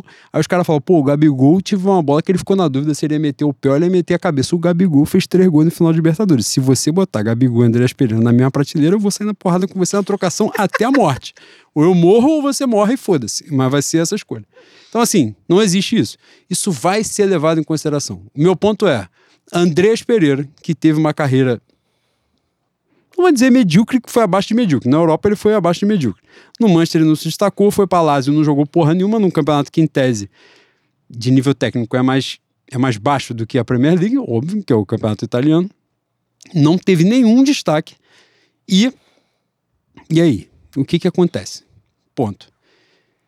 O que Andreas Pereira fez para justificar um movimento que tem sido feito em prol dele? Eu tive, eu fiz a comparação, na verdade não a comparação, eu fiz a pergunta e pergunta mesmo, de boa. Porrada de gente podia dizer para mim que não, não fazia sentido. O que Andrés Pereira apresentou no Flamengo para justificar, no Flamengo e na carreira, no caso dele pode botar na carreira, para justificar essa essa ânsia toda de entrar para disputar com, com o Manchester, disputar que não tinha outro time. Importante dizer isso. Nenhum outro time estava na disputa. O Flamengo estava disputando com ele mesmo. E a torcida dos caras no Twitter ficou assustada não entendeu o movimento de caralho, estamos com um craque que a gente não está valorizando, é que a gente não viu esse cara acontecer. E, e João Gomes, que foi o, o exemplo que eu usei. Jogadores de características diferentes? Sim. Mesma coisa que você falou do Neneco, que eu acho um cara de um potencial imenso, mas que, guardar as devidas proporções, foi para mais um jogo, o maior jogo da temporada até agora, que foi o clássico, num monte de jogo merda, e ele falhou. Ele fez uma defesaça no primeiro tempo entregou no final. É um jogador que sofre de inconstância. Neneca não custou 60 milhões de reais. João Gomes também não custou 60 milhões de reais. Então, ele, quando ele fizer a merda, vagabundo chama ele de curupira, que ele só toca pro lado, Andreas faz diferença?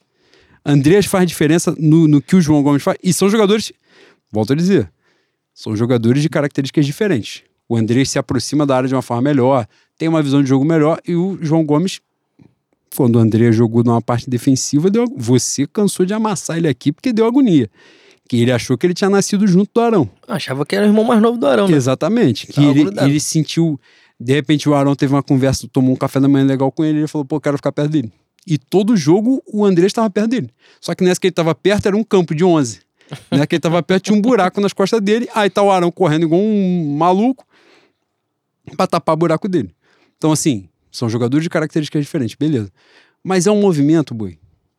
Os caras falam. Aí tem várias comparações para justificar um movimento merda. O cara fala, pô, mas o Vitinho custou 10 milhões de euros lá atrás. Primeiro, na cotação do euro, o real estava mais valorizado. Ponto. Isso você deve levar em consideração. Segundo, para além do que o Vitinho apresentou ou não apresentou, que é uma discussão grande, Vitinho entregou a Libertadores pro Palmeiras. Terminou o ano como segundo em participação para gol também, né? Não entregou a Libertadores pro Palmeiras. Isso entra na conta, não tem como desconsiderar. As pessoas, quando falam em erro dentro de campo, as pessoas falam como se fosse o Flamengo Cuiabá, terceira rodada do Campeonato Brasileiro. Não foi, não foi. Isso vai, isso vai ser levado em consideração.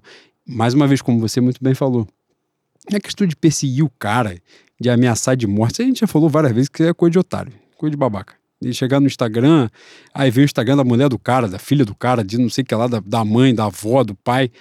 É babaquice, isso não quer dizer nada. O cara, o cara não tem culpa, irmão, do Flamengo chegar e pagar 10 milhões de euros nele. Depois dele ter perdido a bola pro Daverson. Dele ter consagrado a carreira do Daverson, que é horrível, horroroso. Não tem culpa disso. O Flamengo foi lá, decidiu, tecnicamente, que valia a pena o investimento. Eu acho que não vale, e eu acho que isso vai pesar.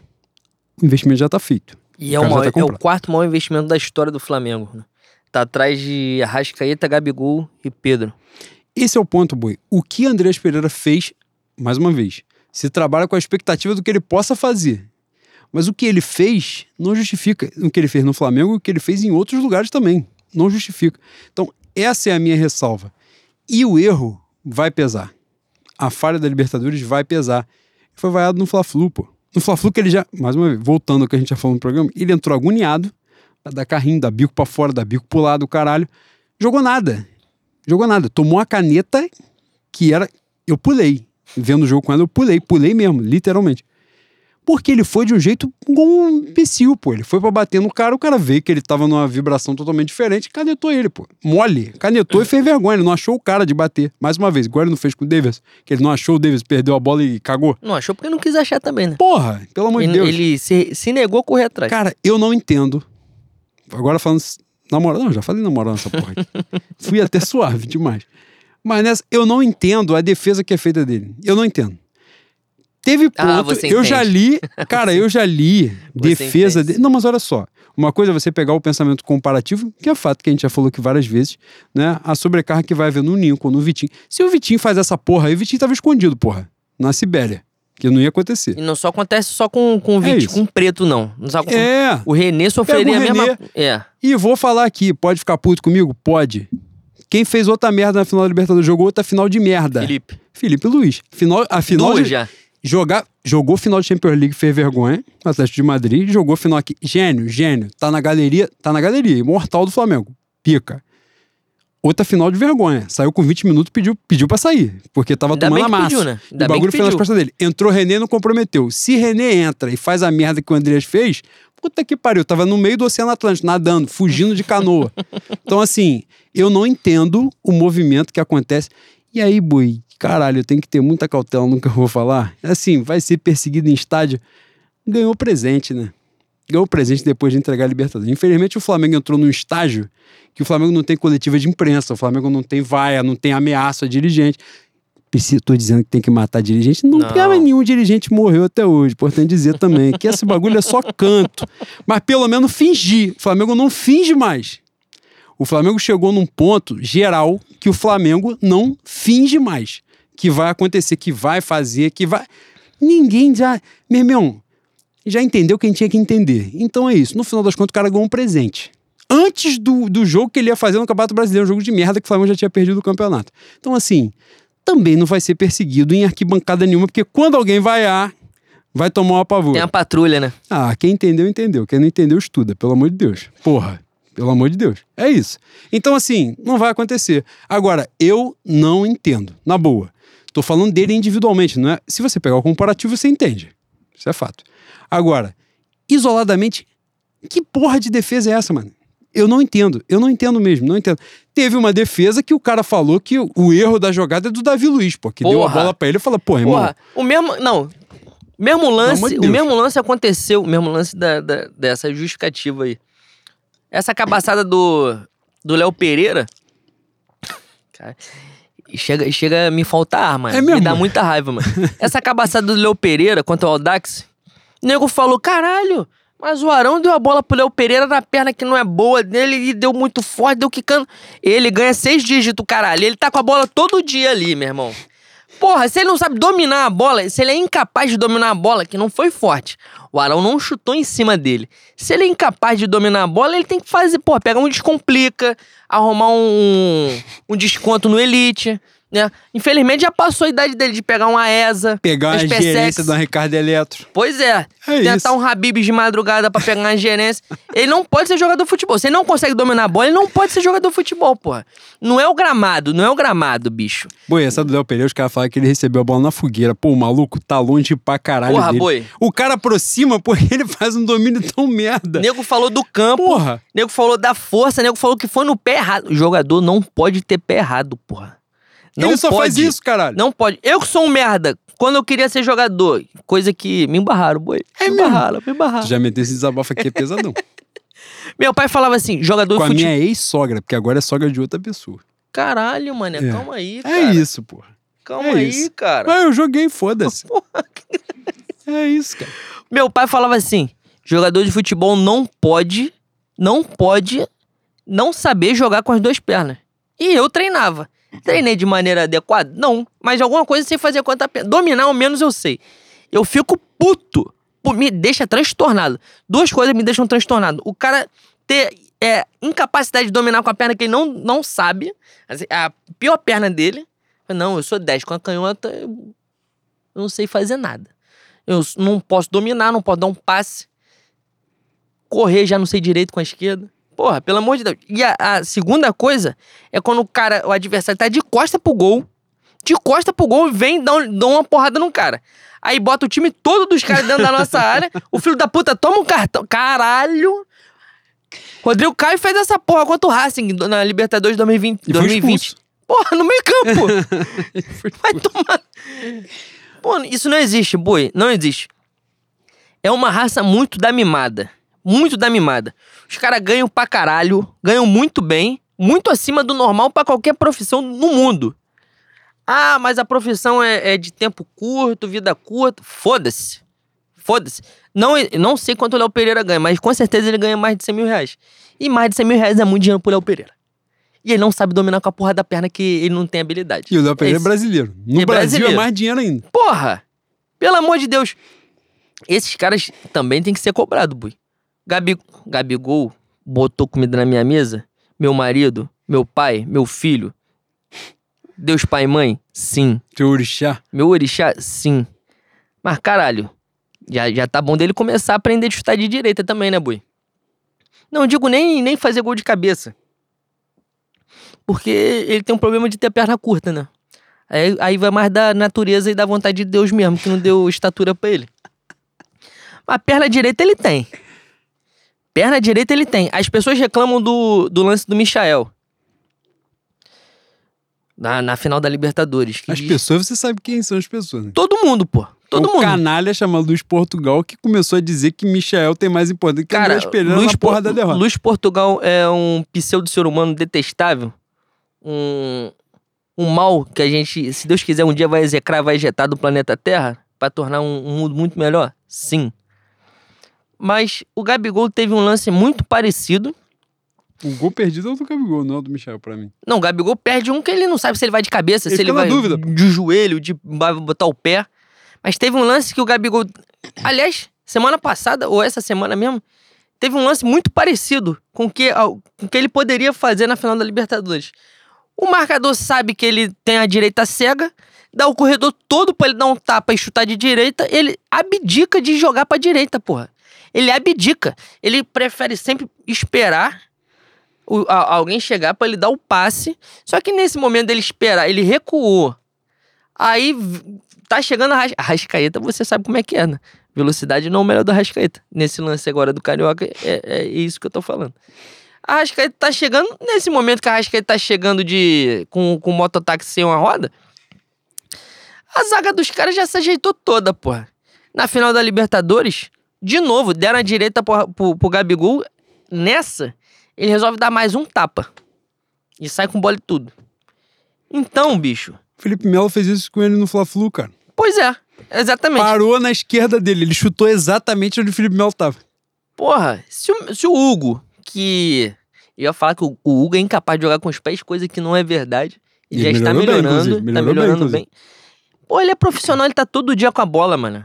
Você não precisa acertar pra cara, você não precisa virar o Pelé da noite pro dia.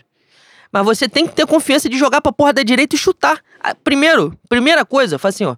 Minha obrigação primeiro é chutar direita e acertar o gol. Forte. Pode ser na cara do goleiro, foda-se.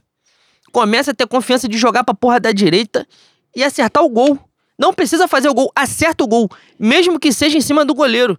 Porque o marcador já sabe que numa bola dessa ele vai querer cortar pra esquerda. Se ele bate uma de direita, se ele bate duas de direita, se ele acertar na terceira um gol de direita, o cara já vai ficar na merda. Não sabe se ele vai dar um tapa pra correr pra chutar de direita. E já fode o, o marcador. Só que ele sempre quer jogar pra esquerda. Ou ele joga pra esquerda pra chutar, ou ele joga pra esquerda pra tentar achar um passe. Não pode, porra. É um milhão, caralho. É um milhão. Já deu muito pra gente? Muito. Vai continuar dando? Vai, porque é diferenciado. Pra futebol brasileiro, pra, pra continente, é diferenciado. Mas ele tem que aprender a chutar de direita. Ele não precisa fazer gol de cabeça. Não precisa. Ele é anão. Ele é pequenininho. Não, não vai ajudar muito fazer gol de cabeça. Mas gol de direita, puta que pariu. Chuta pelo menos. Aprende a chutar. Depois você vai aperfeiçoando. Mete um, uma, uma trivela. Um colocado. Mas primeiro aprende a dar uma porrada. Pelo amor de Deus. Pega confiança com a perna direita. Desabafei. Desabafou, boi. Foi mesmo. Agora, antes da gente passar pra Supercopa, um pequeno ponto que a gente estava falando sobre as carências de, de contratação dessas movimentações. Um ponto era o Cebolinha, que você falou aqui em algum momento. Porra, evidente que o Cebolinha é um jogadoraço. Né? A nível de Brasil, um jogadoraço. Eu acho que isso não se discute. E eu achei errado, né? Porque nesse momento eu vi várias discussões sobre isso, de, de, de sobre a qualidade do Cebolinha, né? A capacidade do Cebolinha.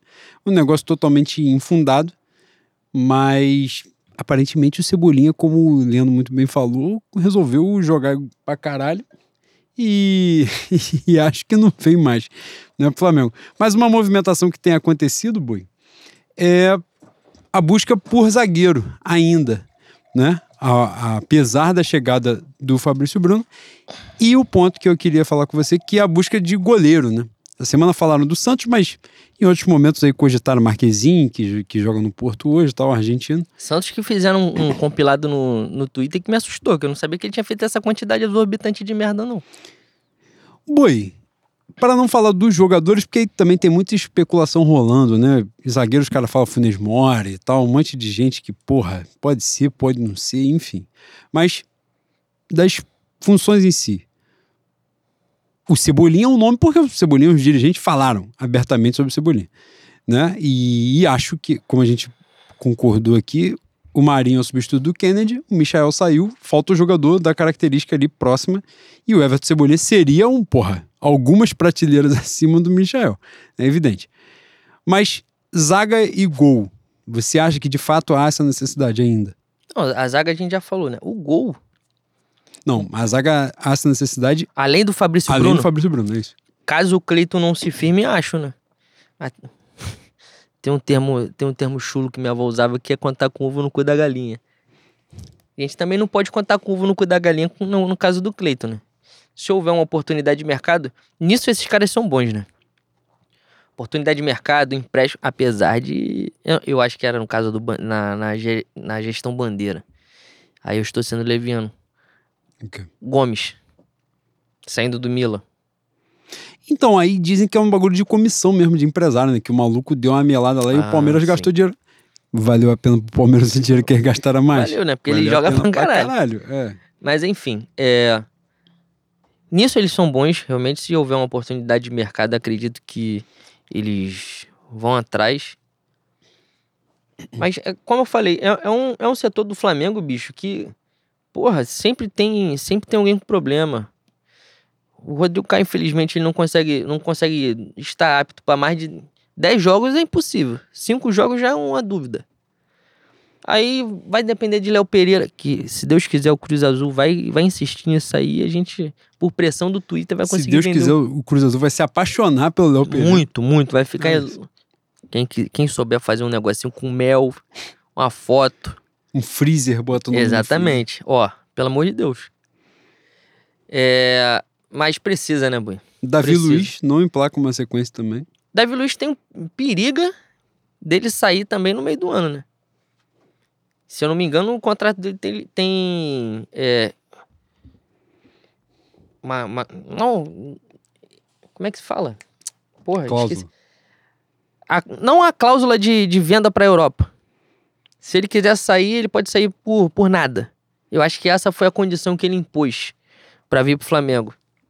Que, porque todo aquele sebo na negociação tinha envolvimento também com ele querer continuar por lá. Um time que disputasse a Liga Europa ou a Champions. E eu acho que o, o time era até o, o, Benfica na época, né? Que Sim. muito provavelmente faria uma proposta. Então o, o, o Davi pode não ficar em junho. É, é um setor que a gente sempre, nos últimos anos, sempre, sempre precisou de, de mais alguém. Então, se houver uma oportunidade de mercado, como já dito, é, é importante que traga.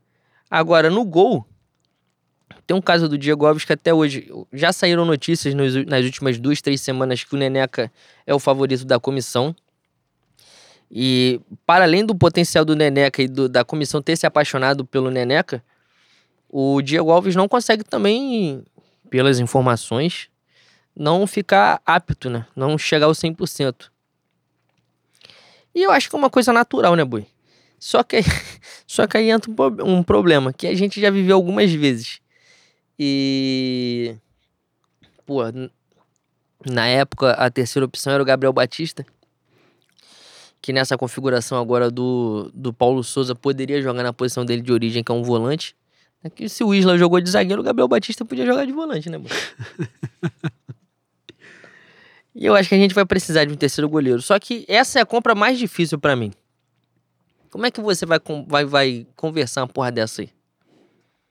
Entende? Se fosse pra segundo goleiro, pra um goleiro reserva, seria uma negociação fácil. Faria como fazem os clubes na, na Europa. Um vai jogar a Liga e a Champions, o outro, o outro vai jogar as Copas. Ou alguns jogos da, da- do campeonato principal continental. Terceiro goleiro vai jogar quando? Como é que você vai, como é que você vai fazer isso? O certo seria subir mais um, né? E eu acho uma negociação complicadíssima se você trouxer um cara com um nome muito expressivo. Você pode barrar a oportunidade do Neneca, e o Neneca claramente é um cara muito acima da, da média, não só a média do Brasil, eu acho que ele, ele é um cara com potencial para chegar aos grandes da Europa. E mais ou menos a mesma coisa em relação ao Ramon. Novamente, guarda, guardadas as devidas proporções. Se trouxer um cara para lateral esquerda, você impede o crescimento do Ramon, impede o Ramon de jogar.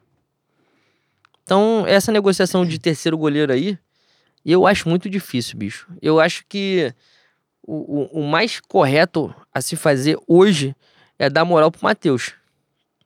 Matheus Cunha, né? O nome do, do Que goleiro que jogou. Foi bem no, Foi nos bem. dois primeiros jogos. E eu acho que o mais correto é dar, dar moral pro garoto, começar é, a, a botar ele nos treinos. Ele já, já tá treinando com o profissional, né? Deixar ele ali pra sentir um ambiente. Se, quando, quando chegar a oportunidade, ele, ele vai estar já pelo menos ambientado com, com os caras, né? Com os jogadores profissionais. Muito provavelmente a maioria ali é, é, é ídolo dele. Jogadores históricos do Flamengo. Então, deixar ele tirar essa, essa roupagem do ídolo, fazer com que os caras sejam colegas de, de profissão, colegas de clube, amigos do dia a dia e, e caminhar. É uma negócio. Como é, como é que o Marquezinho vai sair do Porto pra ser terceiro goleiro? Isso não faz sentido, pô. Não faz sentido. Alguém vai se fuder. Ou vai se fuder o Diego Alves ou vai se fuder o Neneca. E é óbvio que a corda vai arrebentar pro lado do Neneca. Não faz sentido, pô. A não ser que já tem uma proposta maravilhosa pro meu Diego Alves viver na Disney, né? Viver ter uma praia dentro de casa. Pois é. Uma- aquela piscina que é piscina e sauna ao mesmo tempo. E É tem isso. hidromassagem também. É isso. E, e a piscina é na gaiola. Não sei por que que é na gaiola. mas é na gaiola, né?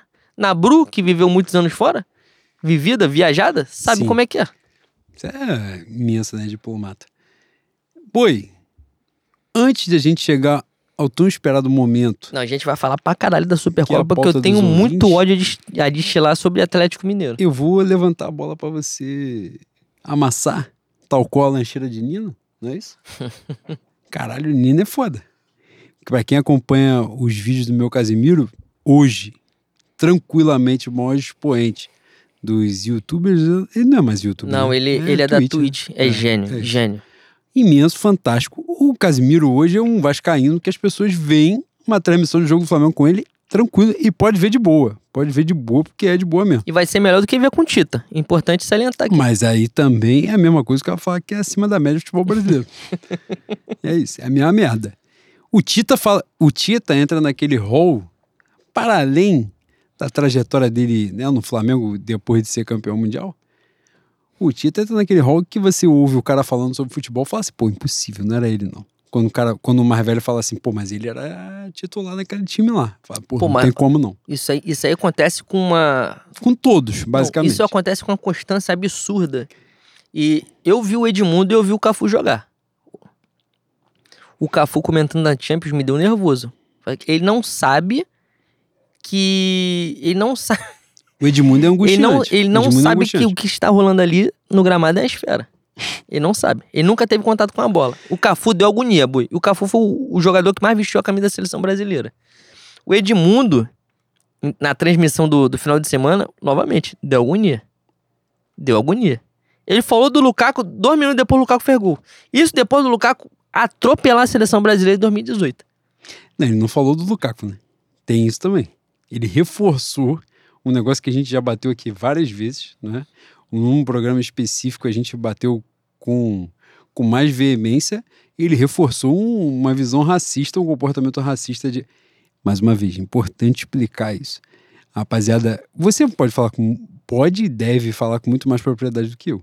Galera, acha que comportamento racista é chamar os outros de macaco. Né? Não é, né? Não no é, Big né? Brother ninguém vai chamar ninguém de macaco. Ah, é um pouco mais amplo. É que a- as pessoas passaram a, a, a cuidar da dentadura depois que chamar de macaco, chamar de nego sujo e coisa que valha, é, levou a cadeia e levou a, a humilhação em praça pública. Mas o, o que a gente vive em relação ao racismo hoje, no Brasil, hoje não, há muito tempo, né? A formação da, da sociedade brasileira é uma, uma formação totalmente racismo, totalmente racista. Então, a questão do racismo estrutural, que é a, é a- é a forma mais nojenta do racismo. né? É, Esse assassinato que teve do oficial das nossas Forças Armadas dando tiro no vizinho porque achou que o vizinho estava assaltando a casa, aquilo ali é racismo estrutural. O que o Edmundo fala do Lukaku como se o Lukaku fosse só um cara muito forte, aquilo ali é racismo estrutural. Então, é, é uma faceta nojenta e que tá incrustada todinha, todinha na, na sociedade brasileira. Pode, tem médico, tem juiz, tem todo mundo, todo mundo é um pouquinho racista, racista em relação à, à formação cultural do Brasil. Isso que ele fez aí, a gente, se passar aqui a, a, a noite, a gente vai falar 200 exemplos. Outra coisa, quando você vê um pretinho de noite chegando perto e você puxa a bolsa, aquilo ali é racismo também. Quando um preto entra na loja, no, no supermercado, e o segurança começa a perseguir, aquilo ali é racismo também. Então é importante para todo mundo ficar atento, né, boi? Porque tem gente que ainda, ainda fica. é, se sente ofendido. Quando há acusação. Ah, isso é uma, uma- um, comporta- um comportamento racista. Isso é uma atitude racista. Isso é um pensamento racista. E as pessoas ainda se doem, ficam chateadas, falam que forçaram, falam que é mimimi. É, a gente. A gente aqui, né, falando de. Falando do Leno, falando do Juan, a gente nunca escondeu a cara em rede social. A gente nunca escondeu quem a gente é, o que, que a gente pensa aqui na, no, no podcast. E sempre que a gente puder fazer coro e se posicionar, a gente vai usar. A gente vai usar o espaço. Não tenham dúvida. Se você está aqui e você não concorda com a gente, você não se incomoda, é uma coisa. Se você se incomoda, a gente não pode fazer nada por você, que a gente vai continuar. A gente vai continuar. E a gente não vai te bloquear, não. Porque você vai ver. Eu faço que eu sempre fiz questão de gente contrária a mim vi- visse o que eu posto, vi- visse o que eu penso. Porque para mim política é debate de ideia, é debate de ideia, é disputa de mente. Então, toda vez que eu falar alguma coisa e você discordar e você responder, você tá fazendo com que mais gente que te segue, mais gente que gosta de você, veja o que eu penso, veja o que eu posto e talvez seja cooptado. Então, é isso. Não pense, não pense que vocês vão me barrar. Nem a mim, nem o Juan. É isso. Não, cada, como falei no início, cada vez mais a gente ganha espaço. Ganha espaço na internet, ganha espaço no podcast, nos nossos perfis sociais, das redes sociais. E não posso falar em relação ao Juan. Posso falar em relação a mim quanto à questão de bloco. Não vou bloquear. Pode comentar o que você quiser. Também não vou responder. Mas tenha certeza que eu, eu já entendi o que, que é em rede social. E eu vou atropelar. É isso. Depois disso é difícil até falar alguma coisa. né? Mas dizer que eu vou bloquear. Eu normalmente bloqueio. Importante pontuar. Sobre esse- essa questão que eu falei do comportamento racista, um exemplo, Leno falou de uma forma irretocável, óbvio. É, um exemplo foi, eu estava conversando isso com o Bruno hoje de manhã, hoje de manhã mesmo, sobre o Bruno Henrique. Eu lembro que as pessoas por muitas vezes atrelaram, né, Bruno Henrique é um jogador de velocidade, né, como fazem com vários jogadores, né, pretos. E quem teve a primeira sinalização que as pessoas ouviram, pararam para ouvir, foi Riquelme, que depois do jogo fala né, sobre a jogada do Bruno Henrique no primeiro gol do Flamengo na final da Libertadores, que o Bruno Henrique acelera e depois segura traz a bola até o Arrascaeta passar e dá a bola no Arrascaeta. Ele fala: Porra, a maior parte das pessoas que ouvem esse podcast tem mais ou menos a nossa faixa etária, um pouco a mais, um pouco a menos. Quem não viu, quem não acompanhou bem, tem noção de quem foi Riquelme. E o Riquelme fala: Isso é coisa de jogador que tem inteligência à frente dos demais. Acima da média. Aí tá o ponto, é de quem fez, de quem sabe do que tá falando, de quem entende. E era justamente para dizer, cara, não foi uma cagada. Quando o Bruno Henrique faz, não é uma cagada. É uma jogada de inteligência. Ele tem a capacidade dele que é muito alta. E aí, quem.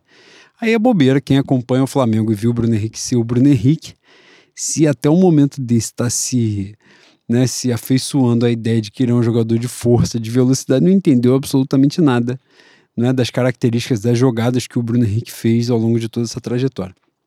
Ele não fala muito bem sobre a questão, a reprodução dos comportamentos racistas, né? Isso é fundamental.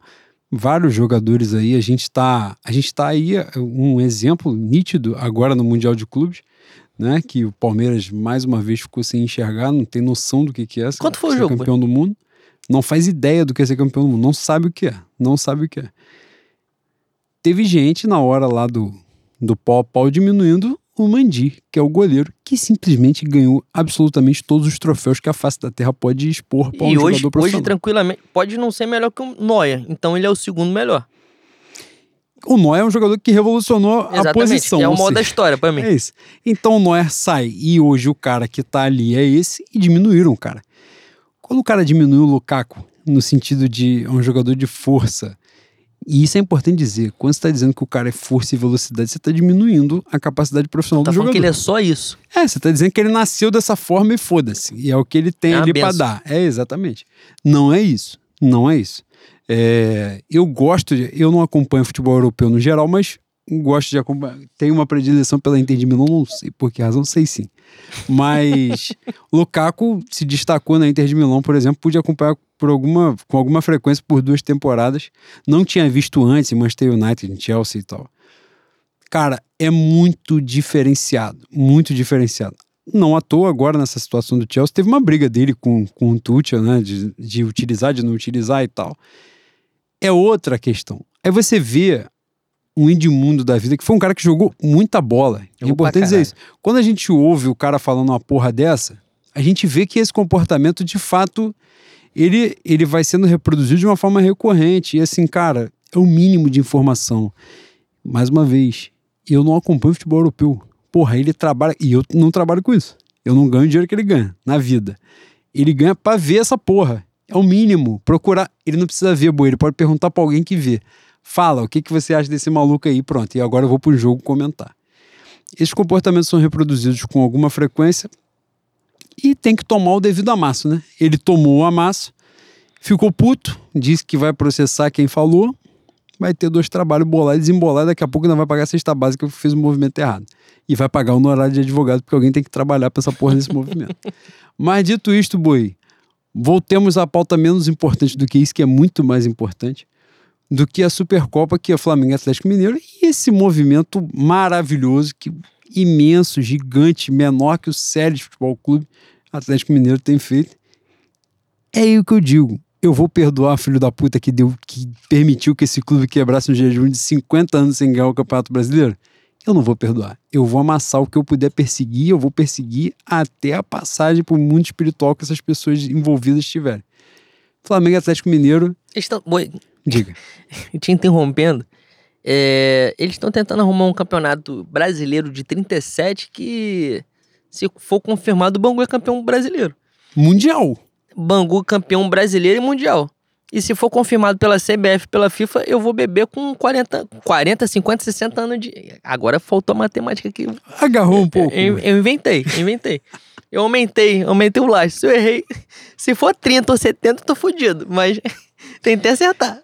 É isso. Eu, mas eu vou beber. O importante é a intenção do seu coração. Eu vou beber como se fosse hoje. Foda-se. Agora, falando de Clube Atlético Mineiro, Que não existe. uma coisa menor que o átomo, um quark, É isso. por exemplo. Um fóton. Caralho, futebol. você estudou física. Ou, ou inventei. Tem, É mesmo? tem essa possibilidade. Cara, é- é. Vou te ofender, de certa maneira, indireta aqui. A relação do a relação Atlético Mineiro Flamengo é mais ou menos a relação Brasil e Argentina, as seleções. E guardada muito a devida proporção que a Argentina é muito maior que o Atlético Mineiro. Só que a Argentina, em algum ponto do futebol, muito através do Maradona, conseguiu equiparar, né? Tecnicamente. É, a Argentina ganha acho que duas, três Olimpíadas. É a maior vencedora da Copa América. Então tem a história. O Atlético não tem história de porra nenhuma. Não tem história.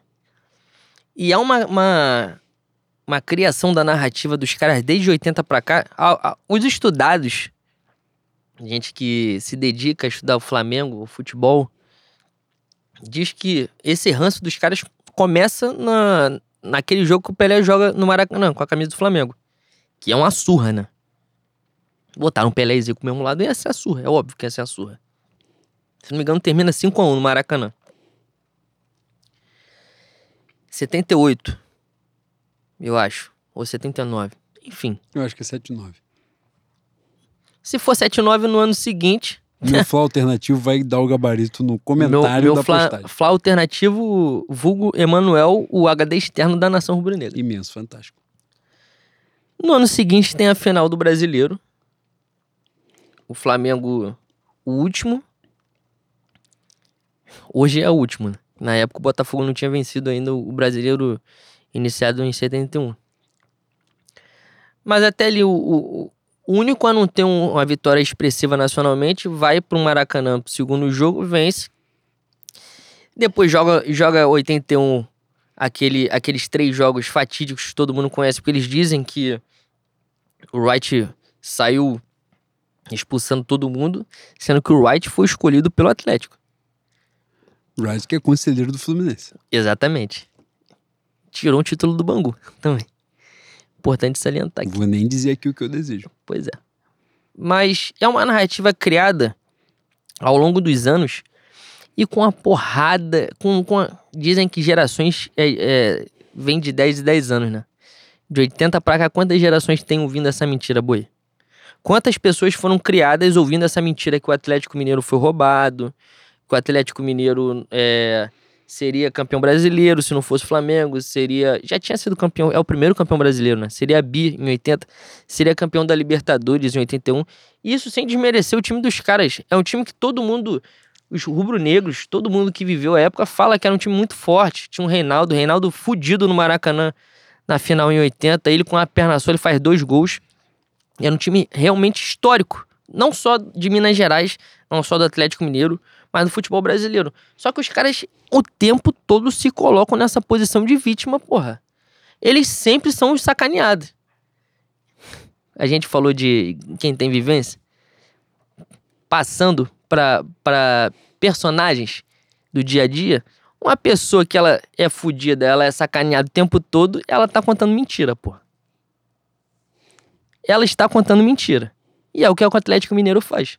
Não é possível que de 80 a 2021 o Atlético tenha se fudido o tempo todo por causa dos outros.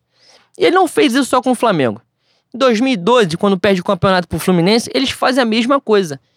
Tem protesto com o CB Flu, fala que foi roubado, teve um jogo que o juiz fez não sei o quê. Nunca é culpa do Atlético Mineiro. Nunca é fracasso dos caras. É nojento, porra. É nojento. É nojento. Não pode se equiparar ao Flamengo em, em conquista, em tamanho. É óbvio que não pode. Só que passa a ser uma coisa mais ou menos como que o Botafogo faz. Com a gente, com torcida. Não é só em relação à instituição, não. Em relação a gente, a torcedor, a indivíduo. Quando a gente vai para Minas Gerais, a gente viveu isso, eu e você. Quando eu falo a gente, eu e você. A gente, nós dois vamos pro, vamos para Minas Gerais juntos. Eu iria pro Mineirão e o, o, o Juan ia pra, pra sede da torcida do Flamengo em Belo Horizonte.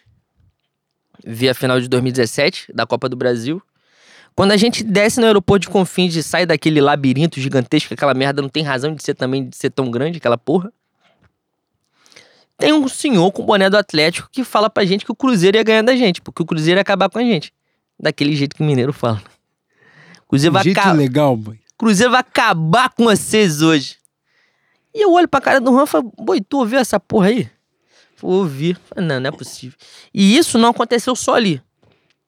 Ao longo do caminho, quando a gente foi fazer o check-in no, no hotel que o, que o Boi fez a reserva, a gente ouviu palhaçada de atleticano, não era de cruzeirense. Os cruzeirenses estavam tratando bem a gente.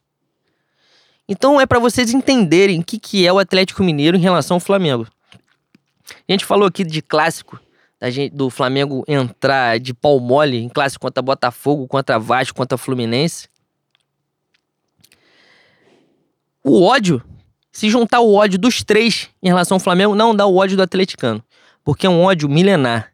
E é um ódio, é um ódio milenar e é um ódio, como o Juan falou, que começa a ser cessado em 2014, quando eles ganham a semifinal em cima da gente. Porque de lá pra cá é só coça, é só porrada. E é coça de pau mole, mano. É, é coça de falar, porra, não vou entrar em casa hoje que eu vou passar vergonha. Não vou olhar pra cara da minha mãe. É isso. E é isso. E o Flamengo tem que entrar sempre contra esses caras com essa postura, sabendo o que, que tá acontecendo. Afinal, novamente, vou repetir o que eu falei no início. A final de domingo é uma final que se chegar no final do ano e a gente for fazer o somatório, não ganhou porra nenhuma, ganhou a Supercopa do Atlético, foda-se.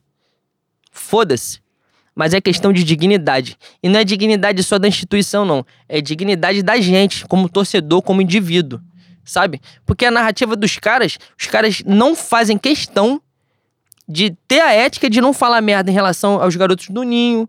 Não tem questão de ter vergonha na cara e compromisso com a história de falar a verdade, falar que eles escolheram o Wright, falar que eles queriam botar o jogo para Nova York.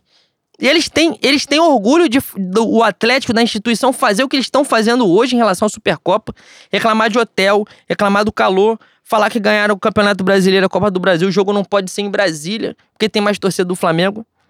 Porque quando o calo aperta, quando o calo aperta, a gente não é misto, né, boi? Torcida não é mista, não. Aí vira torcida do Flamengo. Todo mundo é mengudo. Ah, vamos passar para Salvador. Não... Aliás, aliás, falando nisso, os caras queriam passar para São Paulo. Puta que pariu. Torcida do Flamengo em São Paulo é maior que a do Santos, porra. É a quarta maior torcida do país. Oh, quarta maior torcida do estado. Da cidade, tranquilamente. No aeroporto, não sei se é Congonhas, Guarulhos, tem uma loja do Flamengo. Não acho que a gente ia atropelar lá também? Eu tô a seis, eu tô a seis horas de São Paulo. Você acha que eu não ia ver um porra de um jogo em Itaquera, no Morumbi? Seis horas de carro. Porra, pelo amor de Deus, mano.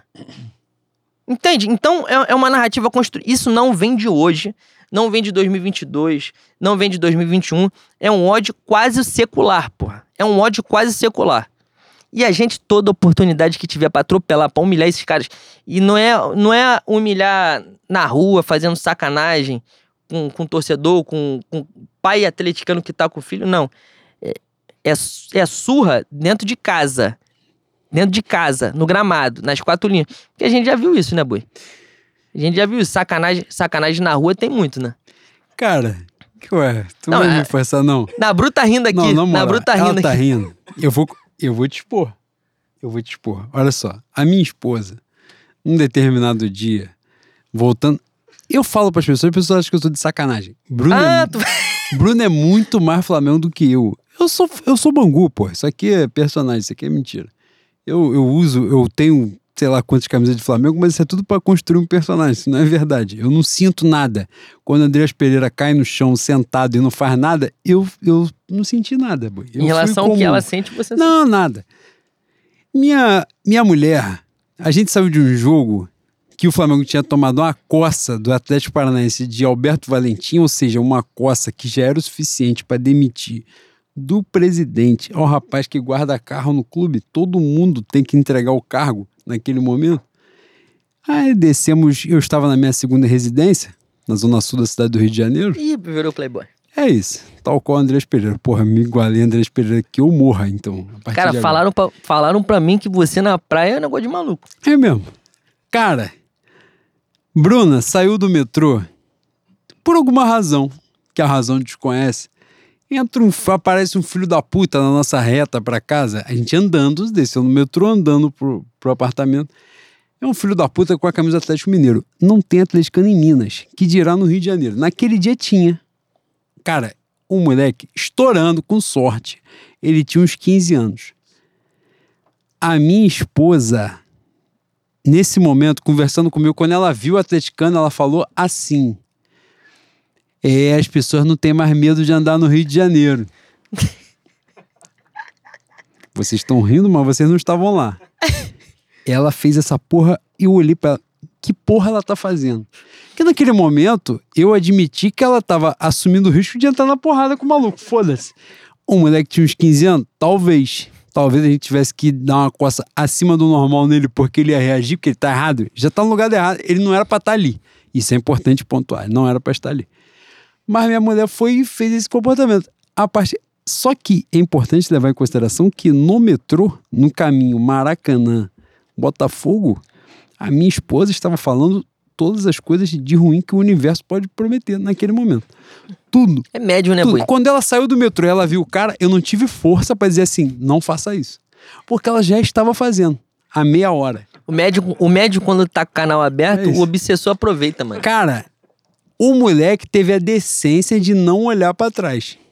Apertou o passo. Ele aperta. Ele não sabia com quem ele estava lidando. Ele não sabia. Mais uma vez, tá na dúvida? Houve um podcast que a Globoplay tá oferecendo que você vai entender o que é a cidade do Rio de Janeiro. Ele, naquele momento, calculou bem. Ele não sabia onde ele estava, que porra de ser humano é ele para reagir. Ele não sabia. Ele fez. Mas a minha esposa fez isso. No, no alto de 1,60m estourando que ela tem, ela, fez, ela deu esse ameaço na rua e eu fiquei de otário, que eu falei assim, a partir de qualquer, qualquer momento pode rolar uma Se porrada. tivesse o tamanho da minha esposa, ela ia pra dentro do moleque. É mesmo, boy. Ia. Não, Tá tem... casado? Eu tô casado. É mesmo. E tem marra de, de porradeira, tá? Tem marra de lutadora. De bronca, tem bronca. Boi. Sem não. Isso aí, isso aí é verdade. Tu vai desabafar agora. A cada semana, ela fala assim, amor, você sabe que eu fiz teatro, né? Falei, cara, não é possível que eu estou saindo com você há um ano, tem alguma coisa nova. Eu tô com medo dela falar assim, amor, você sabe que eu fui vapor na favela em Manhuras, né? Caralho. Manguinhos. Fala, pô, qual é falei, manguinho? que porra aqui, é essa, cara? Porra. Ela já fez uma porrada de coisa. Já tirou foto, já fez é, jiu-jitsu, aikido. E ela tem marra de, de querer fazer na mão, né? Tem marra, boi. Tem de- essa bronca, boy. É, marra de Honda House. É mesmo. Ai, caralho. que ela, tem, ela tem essa marra.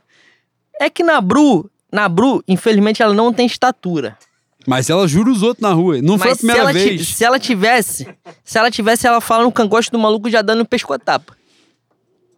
Graças a Deus você não seguiu o caminho do seu avô, Castor de Andrade. Você é um cara liberto desse, Caralho. desse mundo. Saudade do meu patrão. Porra, mas se você tivesse um, um, um cabrunco no- na cintura, Não, isso ia é que botar pra cantar. Ela deu um apavoro. É importante pontuar isso aqui. Agora, voltando, por favor, antes da gente passar para as perguntas, Não, hoje vai ser o maior programa da história, que ainda vai passar para as perguntas. por favor, fale, desabafe sobre Atlético Mineiro. Cara, sobre Atlético Mineiro é isso, assim. Como você falou muito melhor do que eu posso falar, Eu nunca faço isso, cara. um átomo totalmente. Cara, os caras chegaram num ponto que o clube reclamou de hotel. A partir do momento que, pra mim, que reclamou de hotel, acabou a discussão. Reclamou de calor também. Assim, porra, nós vamos jogar. Ó, beleza. Não pode ser aqui, não pode ser ali, porque aqui você está prevalecendo, que aqui tá tudo no campo da safadeza e dos bastidores. Beleza. Tudo pra mim é aceito. Erro é de quem não disputou melhor. Quando os caras reclamaram de reserva de hotel, já deu uma agarrada pra mim, Bui. É o momento que passa da sacanagem pra pena. Fala assim, pô, irmão, os caras reclamaram que o hotel não tem um, de repente não tem um café da manhã, não tem um, um buffet legal pra você chegar e pegar um, porra, um ovo Mas, mexido. porra, mas o ar-condicionado do quarto do Flamengo vai até o dez- o 18, o meu vai Porque até a o 20 verdade só. também, é importante dizer isso. A única viagem internacional que fiz na minha vida, espero que na Bru mude isso, na minha trajetória, Cara, é ela que vai quando pagar eu fui a pra Argentina, é, ela tem capacidade. Na- quando eu fui pra Argentina, em 2011, primeiro dia no hotel, tinha ovo mexido pra caralho. Eu falei, caralho, isso aqui é o... A galinha porra, chorou, a galinha não, chorou. Céus. Cheguei nos céus. Cheguei na companhia de São Pedro. No dia seguinte tinha ovo mexido, no, dia- no terceiro dia também tinha ovo mexido. Aparentemente na Argentina só tem ovo e fruta branca. Todas as frutas você não consegue identificar. Tu não consegue diferenciar uma melancia uma laranja que a porra é tudo branca. É um negócio que não dá pra você diferenciar. Então, ou seja, é uma merda. Provavelmente a, re- a reclamação do meu Atlético Mineiro era isso. Só tinha ovo mexido, não tinha um bolo, Não tinha um suco, um suco de Pô, goiaba. não tem um todinho, mano. É, porra, pra você fazer um, um cachorro quente de forno.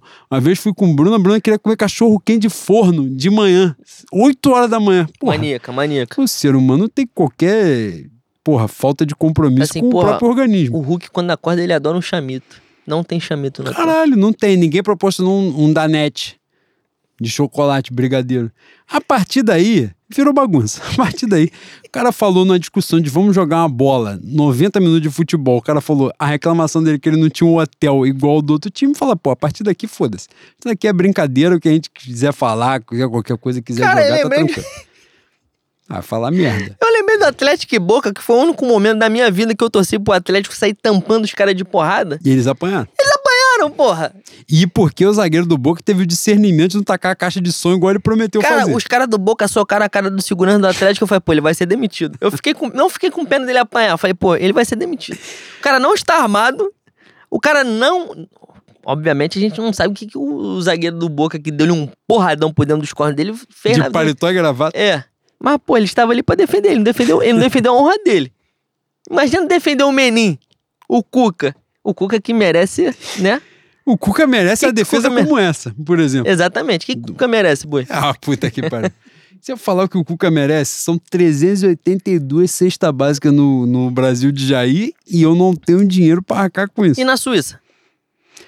Então, às vezes podia. Ele agora tá sem clube, né? Eu espero que o meu. Como é que é o clube que contratou Abel Braga na última Lugano? temporada? Lugano, um imenso clube. Meu Basel contrate o Cuca pra trabalhar lá. É isso. Tal qual o Robin ser contratado pra jogar no futebol italiano, e contratado pela Lazio, que também é um clube muito amado, muito Clube bom, respeitado. clube bom, clube Um bom. clube, um jogador preto, por exemplo, na Lazio. Pode ir pra aquela área de Roma ali que vai ser bem tratado. vai ser tratado com cortesia, com elegância. Um lugar bom pro meu atleta Robinho jogar é o na Lazio. Exatamente. É um lugar desse. Que ele vai sofrer o tratamento num geral que é pra ele dormir numa cadeia 25 anos, né? É ele clamar, ele clamar pra ir pra cadeia. Exatamente. Agora, nós vamos à, à pauta que teve um, um ser humano de pouca luz. Cara, eu vou me aprofundar No, nisso. no- no último episódio, eu falei que algumas vezes que eu estava distraído passando o feed do Twitter, eu confundi ele comigo mesmo. Só que ele levou um pouco a sério. ele levou um pouco a sério. O meu querido Heitor ele levou um pouco a sério e esmerdalhou um pouco o nosso tweet. ele deu uma esmerdalhada no nosso tweet de pauta hoje. Desvirtuou um pouco o- a intenção do tweet. se se entregou à causa, Bui. Ah, ele fez umas merdas que, caralho, vai cair tudo da minha conta, cara. Ai, eu tô. Ai, porra. Vai, vamos continuar. É, esse, esse cidadão, esse mau elemento. Pô, que ele fez hoje. Ai, meu Deus. Vamos, vamos às perguntas. Você, Cada- você se sentiu incomodado ou prestigiado por ter fãs? Que na verdade ele, ele foi um fã. Ele teve um comportamento de fã. Quando eu comecei a dar ganhada no retweet, eu falei, cara, ele vai mandar me matar tal qual o John Lennon. Foi morto. Pelo fã.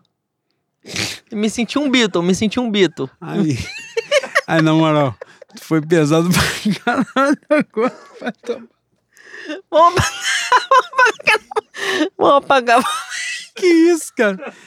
Caralho, não. Vai cortar essa porra, não. Ele Vai falou, cortar, vai vai sustentar. cortar, não, vai cortar o caralho. vai cortar, vai cortar, vai cortar. Vai sustentar. Vai é cortar. isso. Na Bru... Na Bru me recriminou, na Bru a primeira dama. Não, mas só, John Na Lennon Bru tá morreu. fazendo não, não, ela me recriminou sim. Mas você inventou a história, John Lennon Não, morreu, eu inventei. caralho. É isso. Ah, ca- Cara, ele fez uma parada, depois vou dar um esporro nele embora assim, cara. Teve um flerte, bro, um momento flerte. Ah.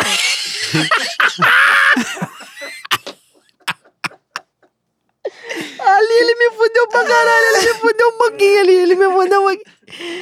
Ah, ele, ah, ele perdeu a estribeira, meu Deus do céu. Mas a verdade é que ele parece muito. De novo, hoje eu confundi ele comigo mesmo. Eu não sei de onde ele é. Cara, passou uma foto. Eu falei, cara, eu não estive com essa roupa na presença dessas pessoas nesse lugar. Que porra é essa que Você está teve um acontecendo? momento de, de reflexão. Exatamente. Eu falei, não sou eu. Eu falei, que negócio estranho. Me lembrou Tenente Mesquita. Hoje eu, Hoje eu revisitei a foto do Tenente Mesquita, boi. Tenente, não, Tenente Mesquita é foda, tá? Não, essa história eu já contei aqui, né? Esse é pica. Não, mas conta de novo pro nosso Não ouvinte, que a gente, a gente é um canhão de audiência. Cada programa vem mais ouvintes aqui. Mas hoje eu vi que o Tenente Mesquita é do Bop, mano. O Tenente Mesquita tem o. Ai, cara, é insígnia, insígnia do Bop. Imagine a quantidade de. Ai, meu Deus. Foi bom você falar isso pra, pra eu começar a pensar no, no nosso churrasco do Armando segunda-feira. Não dá pra sentar de costa pra encruzilhada mais. Cara, eu tô tentando abrir aqui, mas a internet, infelizmente, não está. Tá dando uma agarrada, boi. Ah, abriu, ó. Não, mas cita o nome do filho da puta que é seu. seu caralho, seu sósia. O Heitor, esse maníaco do caralho, que quer ser o meu sócio. Ele, porra, mano. Ele ser o meu sócio, tudo bem. Ele falou que ele é mais bonito que eu, boi. Ou menos desfavorecido.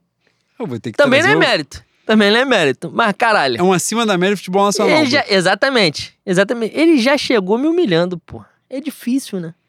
Difícil. Minha mulher que, tem, que é maior que eu, mais forte que eu, quer matar ele de porrada. E eu vou ter que falar assim, pô, não faça isso. Ah, amor, não faça isso. Pra ela entender, que tem que falar mineirês, senão ela não entende. Vamos, vamos, vamos nos comentários. Rafael Oliveira. Primeiramente, vida longa Marcelo Vido. Caralho, você começou muito bem. E parabéns a Flá Basquete pela conquista mundial. Podia ter humilhado, né? Quem tem que ser humilhado. Camaradas, Rodilindo larga na frente da briga pela ponta direita de Paulo Souza pra final. Com a suposta vitória dos românticos, poderemos ter a versão mineira do choro na coletiva, do chororô na coletiva. Falou de Rodilindo, titular, e do Atlético chorando na Supercopa, pra você não esquecer as perguntas. Rodilindo titular, fantástico, teve um desempenho maravilhoso ontem contra ninguém. É importante pontuar também que Não, ele mas ele já ninguém. vem, já vem bem. Isso aí era uma coisa que eu tinha que falar durante o programa, não falei. Faltou Rodilindo. compromisso da sua parte com a pauta mas esportiva. hoje eu me doei, tá? O Rodilindo, o Rodilindo gal, galgou parâmetros, né? Tal qual o Sebastião Lázaro. Exatamente. Ele galgou parâmetros. E me conquistou nas, nas atuações que, que ele teve nesse, nessa pré-temporada. Agora, Boi, importante, né? Você já deu a resposta aí, mas pegar o link. Meu Paulo Souza aí, campeão mundial de basquete. Paulo Souza abriu a coletiva. Paulo e- Souza não. Marcelo Vido, campeão mundial de basquete. Não, ele fala do Paulo Souza aí, romântico. Paulo Souza abre a coletiva dizendo que quer se encontrar com o Gustavo de Conte, meu Gustavinho, nosso imenso, para dizer que Gustavinho tem muito a ensinar e louvando o título mundial de basquete. O que Paulo Souza é safado é sacanagem. Isso pegar uma sequência, pegar bem morado, boi, meses ali na orla, pegar um- uma Ronald de Carvalho ali, um, um não, Ronald de Carvalho já cai para um posto do um leme, boi. Isso é, porra, né? Isso louva. Galga parâmetros. Essa é a verdade, galga parâmetros. Cara, Aquela cara dele, aquele grisalho, bem cuidado, né? Pagaria pensão demais. É mesmo, boi. Ah, boi. Isso pegar uns 40% do salário dele Boi, bruto com, é essa, com essa capacidade estética que esse maluco tem, com, com esse intelecto maravilhoso, com esse charme fantástico, esse, esse charme tuga, o que isso come, conheceu de gente por dentro é brincadeira, tá? tu não comeu de mão com o Armando. Ele brincou. Ele foi campeão do mundo, né? Pelo Borussia. Conheceu gente, boi, conheceu seres humanos. É mesmo. Ah, de, de terráqueos ele entende. Igor Calvano, seu babalorixá, meu babalorixá, maior pai de santo do mundo, maior cavaco do mundo. Todo Cara- respeito. O que isso tem de mensagem no inbox eu não andei de rua? E eu ando, eu vou e volto pro escritório andando. Não, não é mensagem escrita não, tá? É nude. Não, Nós estamos falando é de doação, nude, nude. Entrega. É entrega da alma. É importante isso. dizer. Cara, a gente passou por um negócio no- na sexta-feira aqui. Pô, pelo amor de Deus. Gostaria de saber dos senhores eclesiásticos se Manga Rosa controla a pressão ou a, ou a Grêmio e Saião deixa um pulmão forte. Meu imenso Bezerra da Silva, que olha o Morro do Galo na área. Grande momento, grande intervenção na canção que ele faz. Pra quem não, não conhece Bezerra da Silva, vai ticar um. É a Ruda de Guiné. Pode buscar que vai achar que é a melhor coisa que tem. Imenso. Rubro-negro, Bezerra da Silva. Nosso Vini, que constantemente aparece aqui. Queridos Se bois. for do Big Brother, manda matar. Todo respeito. Pô, pelo amor de Deus, você não vai desrespeitar o nosso ouvinte constante. Não, o Citando- Vini, o Vini do Big Brother pode botar aí top 10 ele entra. Um dos mais odiosos da história do Big Brother é ele. E, e nego começou a. Antes do Big Brother, nego forjou a imagem dele como se ele fosse o novo Gil, né? Gil da Batavo. Batavo não, Batavo o patrocinador Gil da do Nego da. Gávea. Gil da Shopee, é isso. Tomou Que- uma massa da minha Bad Night que garantiu um pódio já no Big Brother. Cara- Duvido ficar abaixo das três primeiras. Porra, eu ia dar continuidade que o garoto botou aqui, você me permitiu desabafar. Ele, na última semana, ele, tá num- numa paixão platônica pelo Lucas, né? Não é pelo Lucas? Quem? Fala, Labru! Fala, fala, solta a voz. Eli, exatamente. Vai Ele, gostar mal na casa do caralho. ele que tá respeito. com herpes, né? Ele disseminou essa porra pela e ele, casa. E ele tá com herpes e ele acha que beijar na boca não dá merda, não. Pois é. Pode ficar à vontade, Mas- foda-se. Passou hipoglós na cara, passou minâncora, ele pode beijar todo mundo, Mas, boi, o Eli. O Eli balançou a roseira com, com Maria e com Natália. E nos dois momentos o Lucas estava ali de, de obsessor, né? De encosto. No quarto. O Vini, o Vini. O. O Eli não, o Evine. Não, teve uma circunstância que ele tava sentado na Ele- cama. Agoniado, agoniado. Ele está com apaixonite e não consegue se controlar mais. E eu acho que o ponto da virada dele, se eu fosse o media trainer, sabe a parada técnica? Fala assim, ó, tu vai ter um momento com o teu media trainer.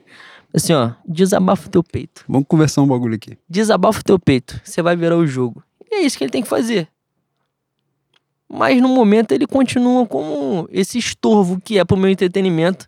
O Boninho, o Boninho botou um palmeirense hétero top. É isso que o Boninho fez. Que Pa- teve orgulho de dizer que era. ele falou que ele, ele falou que ele era hétero, ele falou que era top.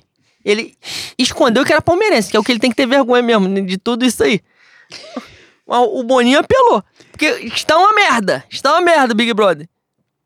Cara, pro, pro ser humano apelar pra um palmeirense é porque ele realmente desistiu do caminho normal das coisas. Não só um palmeirense. Palmeirense, por exemplo, tem o nosso querido Luan, maravilhoso. Imenso. A Gosta gente ama. carnaval Que é mocidade também, que é sambista. e foi pra Dubai. Foi pra Dubai. Infelizmente o Luan meteu o monobola. Mas ele é rico pra caralho, ele vai beber bebida de, do, do, Oriente Médio, ele vai ficar feliz. Agora, a questão do Boninho ter que apelar pra um ser humano dessa estirpe já deixa um- o Big Brother preocupante. E entrou uma menina que, puta que pariu, que. Porra. Bola meteu uma sequência de grito em três minutos. Eu não vi o grito dela. Boi, eu vi. Eu vi Eu entrei, eu entrei em desespero comigo mesmo. Na Bru, minha esposa, dorme normalmente, na média, Ah, três horas antes de mim. Ela dormiu, ela estava dormindo. Cara, o grito desta filha da puta, eu não sei o nome dela. Qual é o nome dela? Não sei o nome não sei, eu não, não faço questão de o saber porque grito ela me desta enganou. filha da puta acordou a minha mulher. Porque ela entrou três minutos gritando sem parar. O rapaz que entrou com ela, esse rapaz, eu estou, olha só, eu estou, ela me botou numa circunstância que eu tenho que dizer que um maluco que é palmeirense e se orgulhou de ser hétero top foi o correto. Ele ficou constrangido com a quantidade de grito que ela deu. Porra, ela me botou nessa posição. Ela acordou minha mulher, minha mulher ouviu e falou assim: não é possível que eles tenham entrado na casa. Isso daí foi meu boninho agindo, que o público não votou nessa porra, não. É, não vamos, vamos trabalhar um português É, claro aqui. Foda-se, foda-se. Bota Isso aí foi uma mentira que aconteceu. Eu espero que esse ser humano cause o caos na porra da casa que, que virou uma, uma zona. Aquele entretenimento ali virou. Porra, é Tiago Abravanel, os caras puxando louvor, com todo respeito a quem gosta de um louvor, um baixo, uma bateria puxada ali num aquário bonita, bem tocada.